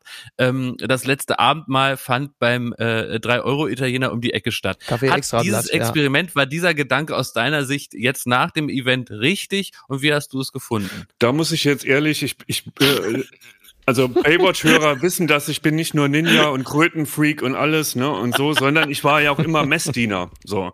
Und ich bin wirklich einigermaßen, Bibelfreak. Einigermaßen Wie die großen Bibelfreak. Entertainer unserer Absolut, Zeit. ja. Und ähm, da muss ich äh, ein Wort der Kritik sagen. Ne? Also jetzt mal Oh. äh, ganz kurz ernsthaft. So, es ist eine Neuinterpret äh, Interpretation der Passionsgeschichte in die Neuzeit verpflanzt, ja. Und ähm, wir waren uns da, also ich habe auch mit unserer Kollegin Katharina Karg geguckt, die war, die ist ebenfalls sehr christlich erzogen worden. Und wir waren uns eigentlich da auch einig, dass es fast schade ist, dass man das relativ platt eins zu eins vom Platt gespielt hat und dann, was ja auch die absurden Situationen, dass sie da im Einkaufszentrum stehen, McDonald hinten dran, während das Kreuz getragen Wahnsinn. wird und so weiter. Pimki. Alles geschenkt. Aber was ich halt wirklich schade finde, ist, dass man nicht geschafft hat, ähm, wenn man jetzt so ein bisschen mit der Bibel vertraut ist, weiß man ja, das sind ja alles Bilder, das sind ja alles Metaphern. Also auch die Auferstehung, der Tod am Kreuz, das sind ja alles Sachen, die man durchaus auch hätte, wenn man wirklich ernsthaft gewollt hätte, diese, diese Geschichte äh, in die Neuzeit zu tragen und auch vielleicht auch Leuten ähm, näher zu bringen, die äh, da ernsthaft dran interessiert werden, dann hätte man das natürlich auch ein bisschen kreativer angehen können, indem man nicht einfach nur das, was seit tausenden von Jahren irgendwie so abgespielt wird, sondern auch die Bilder und Metaphern so ein bisschen zu erklären. Aber das ist vielleicht auch ein bisschen zu viel verlangt für RTL. Da kommt aber mein zweiter Teil der Kritik.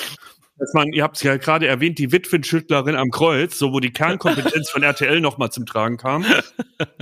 Das fand ich halt so krass, weil ähm, ich finde, bei aller Liebe, also da haben sich die Macher von RTL, ich ist nur eine Vermutung, bitte nicht verklagen und so. Aber ich kann mir vorstellen, die haben sich gedacht, was könnten wir denn mal bringen? Ach, guck mal, hier ist so ein internationaler Mega-Erfolg.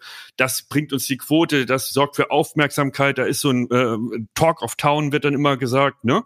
Und da, mehr ist es ja auch nicht. Und das ist ja auch vollkommen okay. Dann setzen wir der Jo Gerner rein und Kadi Kachenbauer und der Semmelrocke macht noch was. Das ist alles vollkommen okay.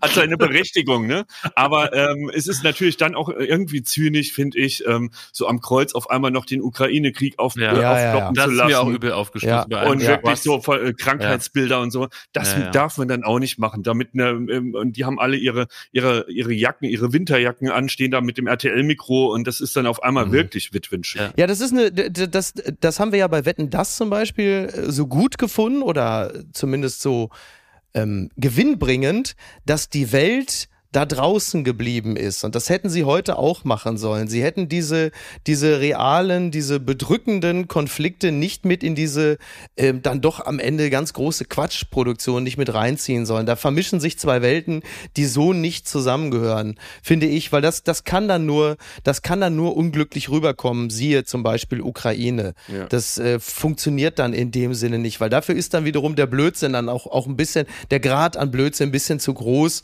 um das dann ähm, mit der Ukraine und den, den realen Problemen in irgendeiner Art und Weise, jetzt kommt das Wort, kreuzen zu wollen. Ich fand da, äh, bevor wir jetzt gleich zu der, der schamlosen Lästerei kommen, ne, weil deswegen haben Ach wir uns so, hier versammelt, ja, äh, unser Ja. Abendmahl quasi. Äh, ähm, bevor wir dazu lästern, was ich gut fand wiederhin, ist aus christlicher Sicht, dass sie, ähm, dass sie gemerkt haben, es ist vielleicht gar nicht so clever, wenn wir jetzt da wirklich auch noch den Alexander äh, Klavser äh, bildlich ans Kreuz nageln oder Mhm. äh, äh, foltern lassen, ja, was dann Ja. ja, auch äh, in der Geschichte so passiert wäre. Er war ja auch schon Da- bei DSDS, ne? Also, da, nein, da hatte ich so ein bisschen, äh, war ich gespannt, wie sie das lösen, ne? Also das doch sehr blutige und ich finde, das war äh, tatsächlich ein ganz cleverer Move, wo man weiß, das ist auch der Grad, wo man auch äh, gläubigen Christen ähm, extrem auf die Füße treten kann, ja. Wenn man dieses Leiden dann wirklich zu so einer, ähm, ja, so einer, so einer Holiday Park Achterbahnfahrt macht. Ja. Und das haben sie vermieden, indem das Leiden eigentlich nur erzählt wurde von Henning Baum, der erzählt hat, was bedeutet es, ans Kreuz genagelt zu werden. Das fand ich einigermaßen pietätvoll für Gläubige. Aber ich finde, hier wirst du jetzt wirklich auf deine alten Tage zu gütig, Schmidti, ne? Weil man muss ja schon mal sagen, das Ganze war ästhetisch einfach eine glatte Sechs. ja, ne? das Also, war ja auch das Positive. ne? Das war Also ja, weil, weil ich muss sagen, äh, man ist ja jetzt von RTL nicht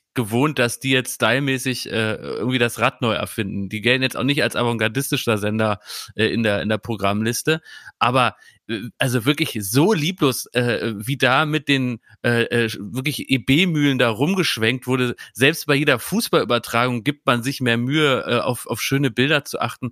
Und äh, da war ich wirklich, wirklich entsetzt. Dann wirklich mit ganz kleinem Lichtbesteck immer so mit so einer Taschenlämpchen den Leuten ins Gesicht geleuchtet. Du hast mehr Schatten gesehen als Gesichter. Dann da dieses äh, Rumgemache da in diesem Einkaufszentrum, wo du wirklich noch hinten dran irgendwie Kaufhofschild siehst und wie du schon sagst, Miki, den, den Pimpki. Das war teilweise so lieblos und bekackt, dass, dass ich Die finde, dass Prozession Also- vorbei an der Konditorei Kötter. Das also wirklich, also wirklich, da, da war ich regelrecht auch enttäuscht von RTL. Äh, dann ist mir immer wieder so gegangen, dass, dass ich der Geschichte nicht hab folgen können, weil ich dachte, Mensch, diese ganzen äh, äh, äh, Prominenten in Anführungsstrichen, die brauchen dringend Namensschilder, weil du hast ja, du hast ja einfach immer Laith Eldin gesehen und Alexander Klaas und du musstest dich dann wirklich immer krampfhaft dran erinnern, okay, der eine, der Rechte ist Jesus, Ja, der ist Pilatus und äh, der äh, Mark Keller, der ist ja nur äh, Judas. Da, da, da, das musste man sich richtig merken. Ich hätte mir fast so ein in der TV-Zeitung so ein Booklet noch wie beim Opernbesuch dazu gewünscht, um immer wieder nachzugucken, wer ist eigentlich wer.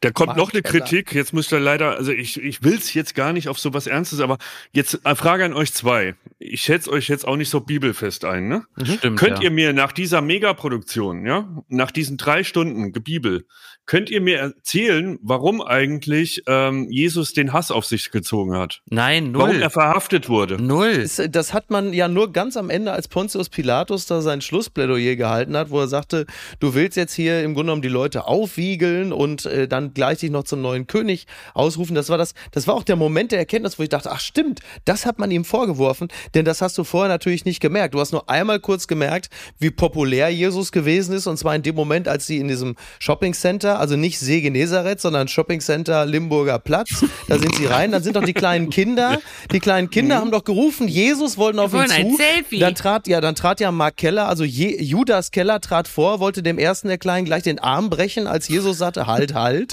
ähm, und da merkte man einmal kurz, wie populär er ist und dass er die Leute so hinter sich bringt. Aber genau wie du richtig sagst, Schmidti, die Geschichte, ähm, der Grund, warum, wie, wie sagt man sonst immer, ich bin den Leuten zu mächtig geworden, wieso die den erledigen wollten, das hat sich nicht transportiert. Ich finde, das ist einer der wenigen Gewinner von der Produktion, ist Alexander Klaas, Ja. weil er hat seine Sache Hab ich wirklich sehr, sehr gut Ja. gemacht. Auch, Er ja. war der beste Schauspieler äh, in ganz Essen. Aber es ist ja, also, also ich muss, also das ist der beste Schauspieler, ist ja unverschämt, hat erstmal gegen, gegenüber Henning Baum, Sternzeichen Eisbär. Also das ist ja alleine, da geht's ja schon mal, da geht's ja schon mal los, ne? Das ist schon mal eine Unverschämtheit. Und dann Mark Keller. Ich fand Mark Keller, eben, der war die ganze Zeit so, so, so, so intens. Er war im Grunde genommen die männliche Maria. Durch die Berührung des Heiligen Geistes wurde er so bedeutungsschwanger. Jeder Satz, den er gesagt hat, war also wirklich, also so, ich bin Jesus. So, so, das, ich fand das toll. So also, wie- Mark Keller ist pures Gold. So wie Mark Keller oben am Fenster stand. So stelle ich mich ab Montag immer bei Florida auf. Du meinst Henning Baum. Ach, Henning Baum, der oben Ja, im Fenster ja, stand. Ja, gut. Ja, der so ein bisschen da oben gestanden wie Christian Lindner äh, aus dem Finanzministerium, wenn er von oben runter guckt auf die Zapfsäulen, ob sich da schon etwas zum Guten be bewegt. Aber Toll. ich finde, ich finde es wirklich richtig, dass RTL gerade von uns ja noch, noch immer sein Fett wegkriegt, weil das will ich nochmal aufnehmen, den Punkt von dir, Schmidti, dass wenn man sowas reinmixt in so eine Nummer wie Ukraine-Krieg und diese ganzen persönlichen Geschichten und, und auf einmal dem Ganzen so eine unangenehme Ernsthaftigkeit reinmixt und noch irgendwie der 16-jährige Kriminelle, der dann zu Jesus findet und seitdem auf dem Pfad der Tugend wandelt. Ja, Ja, wenn man das reinmixt, dann muss man auch das ganze Ding als Zuschauer ernst nehmen und dann musst du auch andere Maßstäbe in der Bewertung gelten Ja. lassen. Wenn du am Ende das rauslässt und sagst, komm, das ist doch alles ein gigantischer Käse, so ein bisschen mit so einer Gottschalk-Lamoyanz das Ding einfach machst und dann äh, hätte ich mich, glaube ich, auch mehr amüs amüsiert jetzt in der Nachlese. Aber äh, das hat für mich auch so ein bisschen vergelt und da, da, das, das schürt so, so, eine, so eine gewisse Wut auch in mir. Aber das, da aber, das ist, du hattest doch nur die Wut, weil du natürlich bei dem Streifzug durch Essen, durch die Schlemmermeile, nicht eine, ein Restaurant gesehen hast, in das du auch nur einen Fuß setzen würdest. No offense, Nelson Müller, wo immer du auch bist, alles gut. Er war ja auch da, der stand ja mit Kali Ja. einer Currywurstbude, stimmt, war ja auch da. Hat er noch äh, das Fladen, hat er noch Jesus das Fladenbrot gereicht zum, äh, zum Teil. Aber das daher- sagst du doch, das ist doch einfach viel zu schwach, wenn man sagt, man bringt's in die Neuzeit. Ja. Und das Einzige, was es, äh, wo man die Geschichte quasi übersetzt, heißt, wir lassen sie durch die gleiche Trostlosigkeit von Deutschland irgendwie äh, rumwandern. das ist die einzige wirkliche Übersetzung in die Neuzeit, abgesehen von den Songs so. Ähm, aber auch da, ne? Also das ist ja auch an Mutlosigkeit, war das halt auch einfach, was die Songauswahl äh, angeht, jetzt nicht zu übertreffen. Ne? Wo war Haftbefehl? Wo war drei Tage wach? Wo war irgendwie ähm, keine Ahnung, äh, der Weg wird steinig sein, ne? Keine, ich weiß es nicht. Aber Aber komm, Schmidti, aber komm, ganz kurz. Also sowas habe ich in Deutschland, das ist wirklich auch ein Wunder, das muss man auch sagen. Sowas hast du noch nie gesehen. Ein Mensch, der in Essen mehrere Kilometer mit dem Bus fährt und singt ein Hoch auf uns. Das habe ich aber im Berufsverkehr in Essen so im Bus auch noch nicht erlebt. Also, Übrigens das ist schon toll. Auch lustig That's zu merken, spirit. Äh, Thomas Gottschalk, wir haben ja vorhin die, die Eröffnungsworte gehört. Das war noch voller Enthusiasmus und das wird heute eine Riesennummer. Mhm. Irgendwann nach der dritten Werbung hat er, hat er gesagt, herzlich willkommen zurück zu einem Experiment. Also- und da hat man gemerkt, hier bereitet einer den stillen Abgang vor. wir ne? trauen Hat er- uns hat- hier braucht was. er eine ne? Off- Braucht er eine Off-Ramp? Brauchte Tommy eine Off-Ramp? Eine gesichtswahrende Lösung? Aber Ja. äh, sag mal, also bei, bei das war, der hat schon, am Ende hat er so ein bisschen geguckt wie beim Topmodel-Finale bei der Hochzeit, ne? Fing doch irgendwie an wie bei Wetten, das am Ende guckt er wie, aber der hat ja die Haare ab. Der muss beim Friseur gewesen sein und mach mir irgendwie, mach mir die Locken ab für Jesus. Das war die Ansage. Der sieht jetzt aus wie Richard Branson, finde ich. Ja. Aber Virgin passt ja auch zur Jungfrau Maria. Von daher ist es ja Aber stimmig. äh, wir sagen ja auch immer so, die wir alle ähm, zum gewissen Grad und oder mal in der Vergangenheit oder auch egal wie Gottschalk verehren. Mhm. Ähm, da ist es ja auch so geflügelt, dass man auch so, wenn man ihn mal getroffen hat, er, er nimmt einen Raum ein und er kann Ja. durch seine sein Charisma, seine Präsenz halt irgendwie jeden Ort zum Strahlen bringen. Das war Ja. die Theorie. Bis er heute am Burgplatz in Essen stand und Ja. man sieht drumherum wirklich ab Minute eins hatten die Leute da keinen Spaß. Die haben alle nur so, ja. Und Und einen habe ich gesehen. Einer war gut drauf. ich habe keinen gesehen, der da gelacht hat. Also gelacht vielleicht, aber ansonsten war da wirklich eine Stimmung, passend zur Kreuzigung. Pontius Pilatus, der größte Antagonist, der, der Jesus ans Kreuz schlagen lässt, der hat den meisten Applaus gekriegt, als er aufgetaucht ist. Ja, Was weil er aus sagt uns das Essen über ist. unsere Zeit? Ja, sicher, aber ist ja trotzdem ja er der Local Hero, Pontius Pilatus. Du kannst jeden ans Kreuz schlagen, wir werden es immer feiern. ähm, äh, ja, es, es hatte am Anfang, finde ich, mit der Band und so und dann halt eben noch so im Halbdunkel mit diesen weiß angezogenen Musikern, da hat es halt echt ein bisschen was von Stadtfest, ne? Stadtfest mit Top 40 Band, das war eigentlich wie Kassop kocht über. Das Kassoper Stadtfest halt jetzt ist ja auch nicht weit davon entfernt. Es ist halt einfach pures In Ruhrgebiet. den schwächeren Momenten hatte das so eine AIDA-Aufführung. Ja. ja, Also als würde man im Clipschiff AIDA jetzt mal die Passionsgeschichte nachspielen, ne? das ist So, richtig. und äh, Das ist Jakob, du hast ja vorhin gemeint, das ist natürlich, äh, das ist ja als Mammutprojekt angekündigt und ist es ohne Zweifel Ja, auch. ja. Ich glaube, man hat nicht mal eine Ahnung, was dahinter steckt, das selbst so abzufilmen, wie wir es jetzt Ja. hier gesehen haben. Die Frage, die man sich da halt stellen muss, und das war ja auch die spannende Frage, die wir uns gestellt haben, so, wie schafft man das, dass das irgendwie vielleicht würdevoll ist oder machen sie es zu einem gewollten Meta-Trash-Fest. Also sind wir jetzt schon so weit, dass RTL von vornherein ein, ein ähm, Projekt irgendwie ähm, initiiert, was von vornherein nur dazu da ist, genau von Larsen wie uns oder von Twitter auseinandergenommen zu werden. Ja. Und da muss ich sagen, da war ich erleichtert, dass sie das in sich eigentlich schon ernst genommen haben. Also Mhm. sie haben keine Ironie durchblicken lassen, an keiner Stelle. Außer bei Kalmunds, Kalmunds Blick. So. Aber Und als Alexander Klavs mit den Kindern redet und dann einen Moment Pause, Selfie, das ist eine Das ganz aber ein bewusst gewählte Pointe. toll, ja. Aber ziehen Ey, wir aber die zwei Gags mal ab. Sie haben es aber ernst okay. genommen. Die haben jetzt kein Ja. Ironiefest Ja, ja. daraus gemacht. Und nee. nee, zum Glück nicht. aber äh, ich glaube, wir hätten halt viel größere Schwierigkeiten gehabt. Es wäre wahrscheinlich unansehbar gewesen, wenn die daraus wirklich eine Gag-Veranstaltung Ja, ja. gemacht hätten und noch so äh, wie die ProSieben Märchenstunde da so was Das hatte ich auch gerade irgendwie erst angebracht. Gott. Ja. Ja. So. Von daher, das ist eigentlich auch richtig gedacht, aber man muss sich halt wirklich hinterfragen, wenn das bedeutet, dass das live ist und man das irgendwie nur mit den Mitteln, die man da zur Verfügung hat und wie man das in so einen Abend gequetscht kriegt, vielleicht muss man es dann auch nicht live machen. Vielleicht Ja. macht, man, äh, überlegt man sich halt, wie man diese Geschichte halt trotzdem anders erzählen Aber dann kann. ist die Meldung weg und ich glaube, Ja, das ist genau. genau, äh, das ist genau das, wo sich die Katze in den Schwanz beißt, weil da, die Meldung war live und deswegen wollte man das sehen und das macht es zum Event. Genau. De facto aber hat dieses Live am äh, neben dem RTL-Logo es eigentlich wesentlich schlechter gemacht, weil das heißt eben, dass auch die Sachen, die dann äh, aus meiner Sicht voraufgezeichnet waren, trotzdem dann nur mit so einem Live-Kamerabesteck eben am Vortag wahrscheinlich mal eben so abgefilmt wurden mit so, mit so Studiokameras und eben ein bisschen Licht. Und das sah eben über große Teile ultra beschissen aus. Ähm, die Settings sind natürlich, äh, entschuldigt bitte, liebe Essner und Essnerinnen, auch hässlich und beschissen.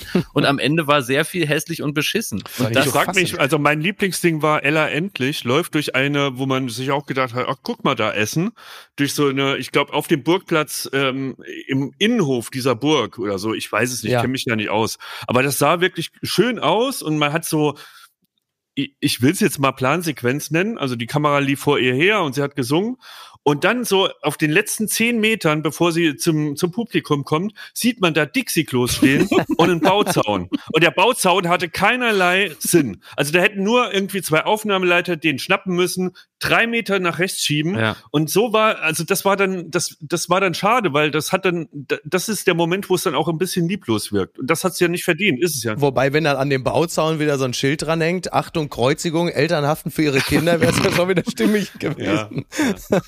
Was vielleicht Ja. auch noch wichtiger Aspekt war, was wir noch nicht gesagt haben, und ich glaube, was Menschen, die nicht beim Fernsehen sind, auch gar nicht vielleicht zwingend merken, ist, dass äh, bei einem Live-Event, wo äh, es vor allen Dingen nicht um Dialoge geht, sondern es fast dieser Mu- Musical-Charakter im Vordergrund steht und es eben um Gesang geht, da erwartet man ja eigentlich auch, dass live gesungen wird. Und meiner Einschätzung nach hat eigentlich nur Ella Endlich live Aber gesungen. Klavs doch und auch, der Rest, oder? Hat Klavs nicht und auch der, nee, der zwischenzeitlich Rest war, äh, also ich würde sagen 80 Prozent Vollplayback oder Ja. zumindest ähm, Play, äh, Songs, die eben vorher eingesungen wurden und dann abgespielt wurden zu, zu den Mundbewegungen. Ähm, äh, anders ist wahrscheinlich auch häufig technisch nicht machbar, aber auch das finde ich so ein bisschen mau. Also wenn du eben sagst, wir fangen da an im Linienbus und da singt ihr schon die erste Nummer und das ist die erste Schalte, dann denkst du erstmal, wow, aber wenn du dir vergegenwärtigst, dass da einfach ein Vollplayback läuft und die Bilder wurden halt einfach vorgestern im Bus schnell runtergedreht, dann ist das Ganze auch nicht mehr so eine ich, große Jakob, Kunst. ich weiß gar nicht. Also vielleicht bin ich jetzt auch naiver, ähm, aber ich weiß ehrlich gesagt nicht, ob die es aufgezeichnet haben. Hm. Ich kann mir vorstellen, dass sie das wirklich so geplant haben. Das ist ja jetzt auch keine Hexerei. Der ist einmal im Bus, dann ist er. Ich weiß es nicht. Ah, Das im Bus haben sie Also schon aus vor gut aufgezeichnet, weil das Licht Kreisen noch anders ich, war, ne? Äh, Ja. Überwiegend aufgezeichnet. Aber mal eine andere Frage, weil das haben ja unter anderem Hat auch man übrigens, ganz kurz, Miki, hat man auch übrigens an einer Szene gesehen, da regnet's. ja, Da regnet's.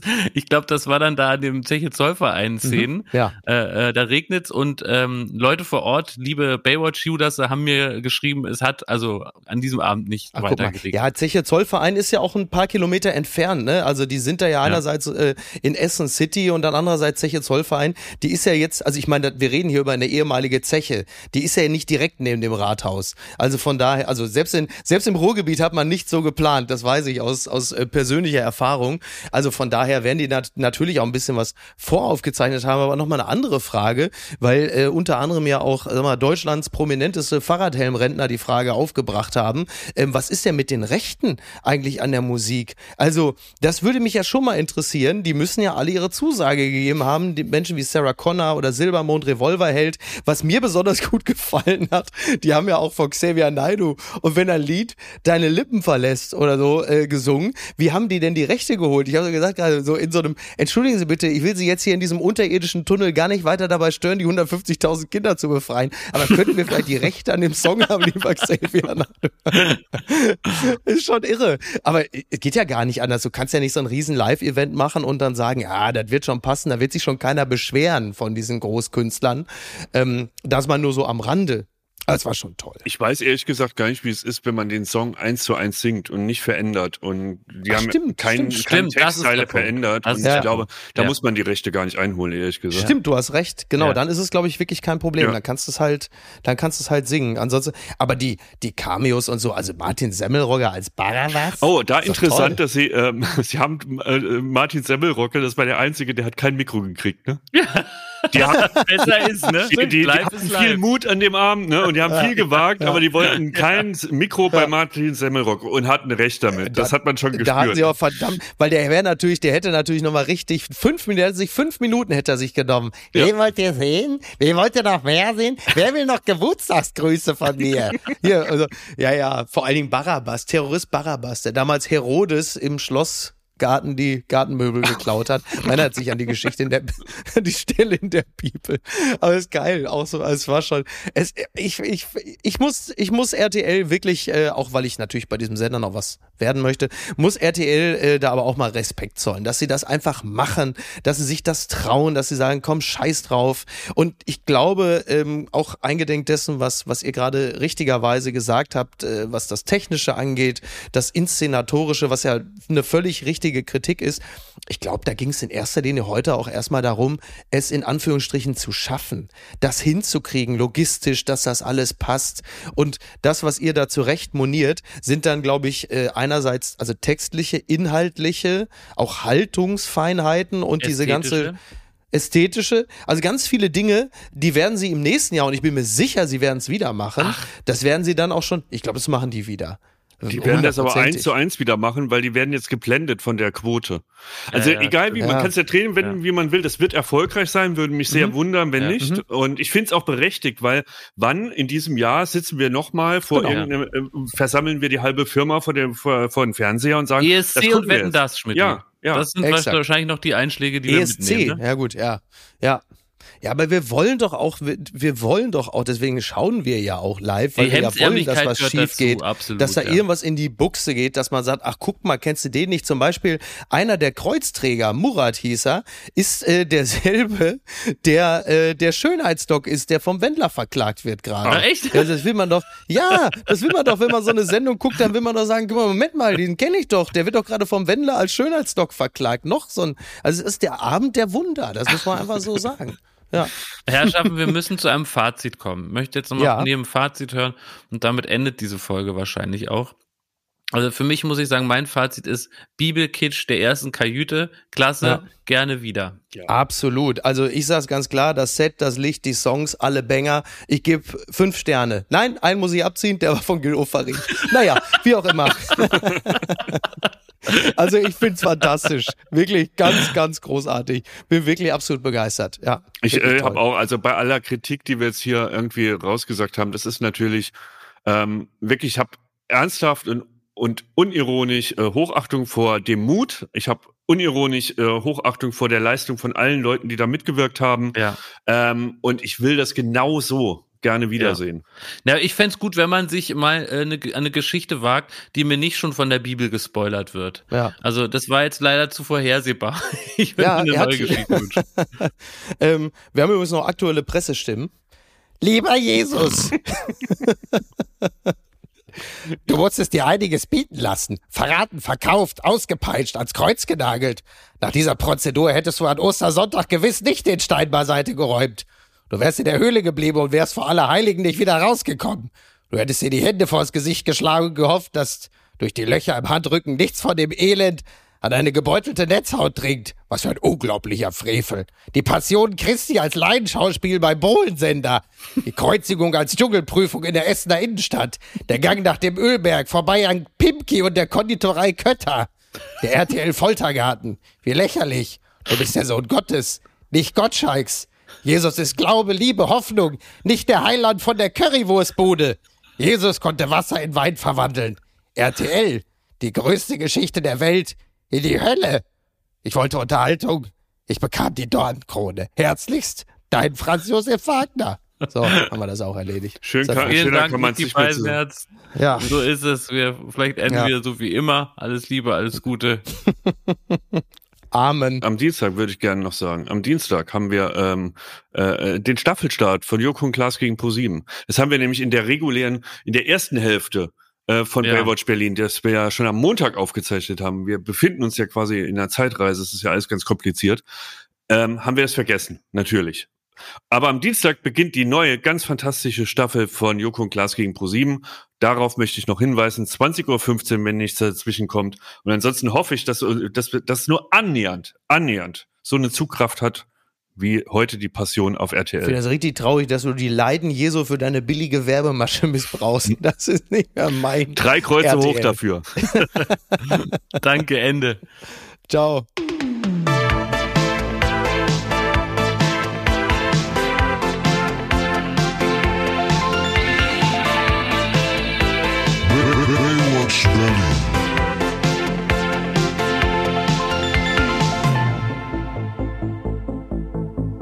Baywatch Berlin ist eine Studio Bummens Produktion in Zusammenarbeit mit Late Night Berlin und freundlicher Unterstützung der Florida Entertainment.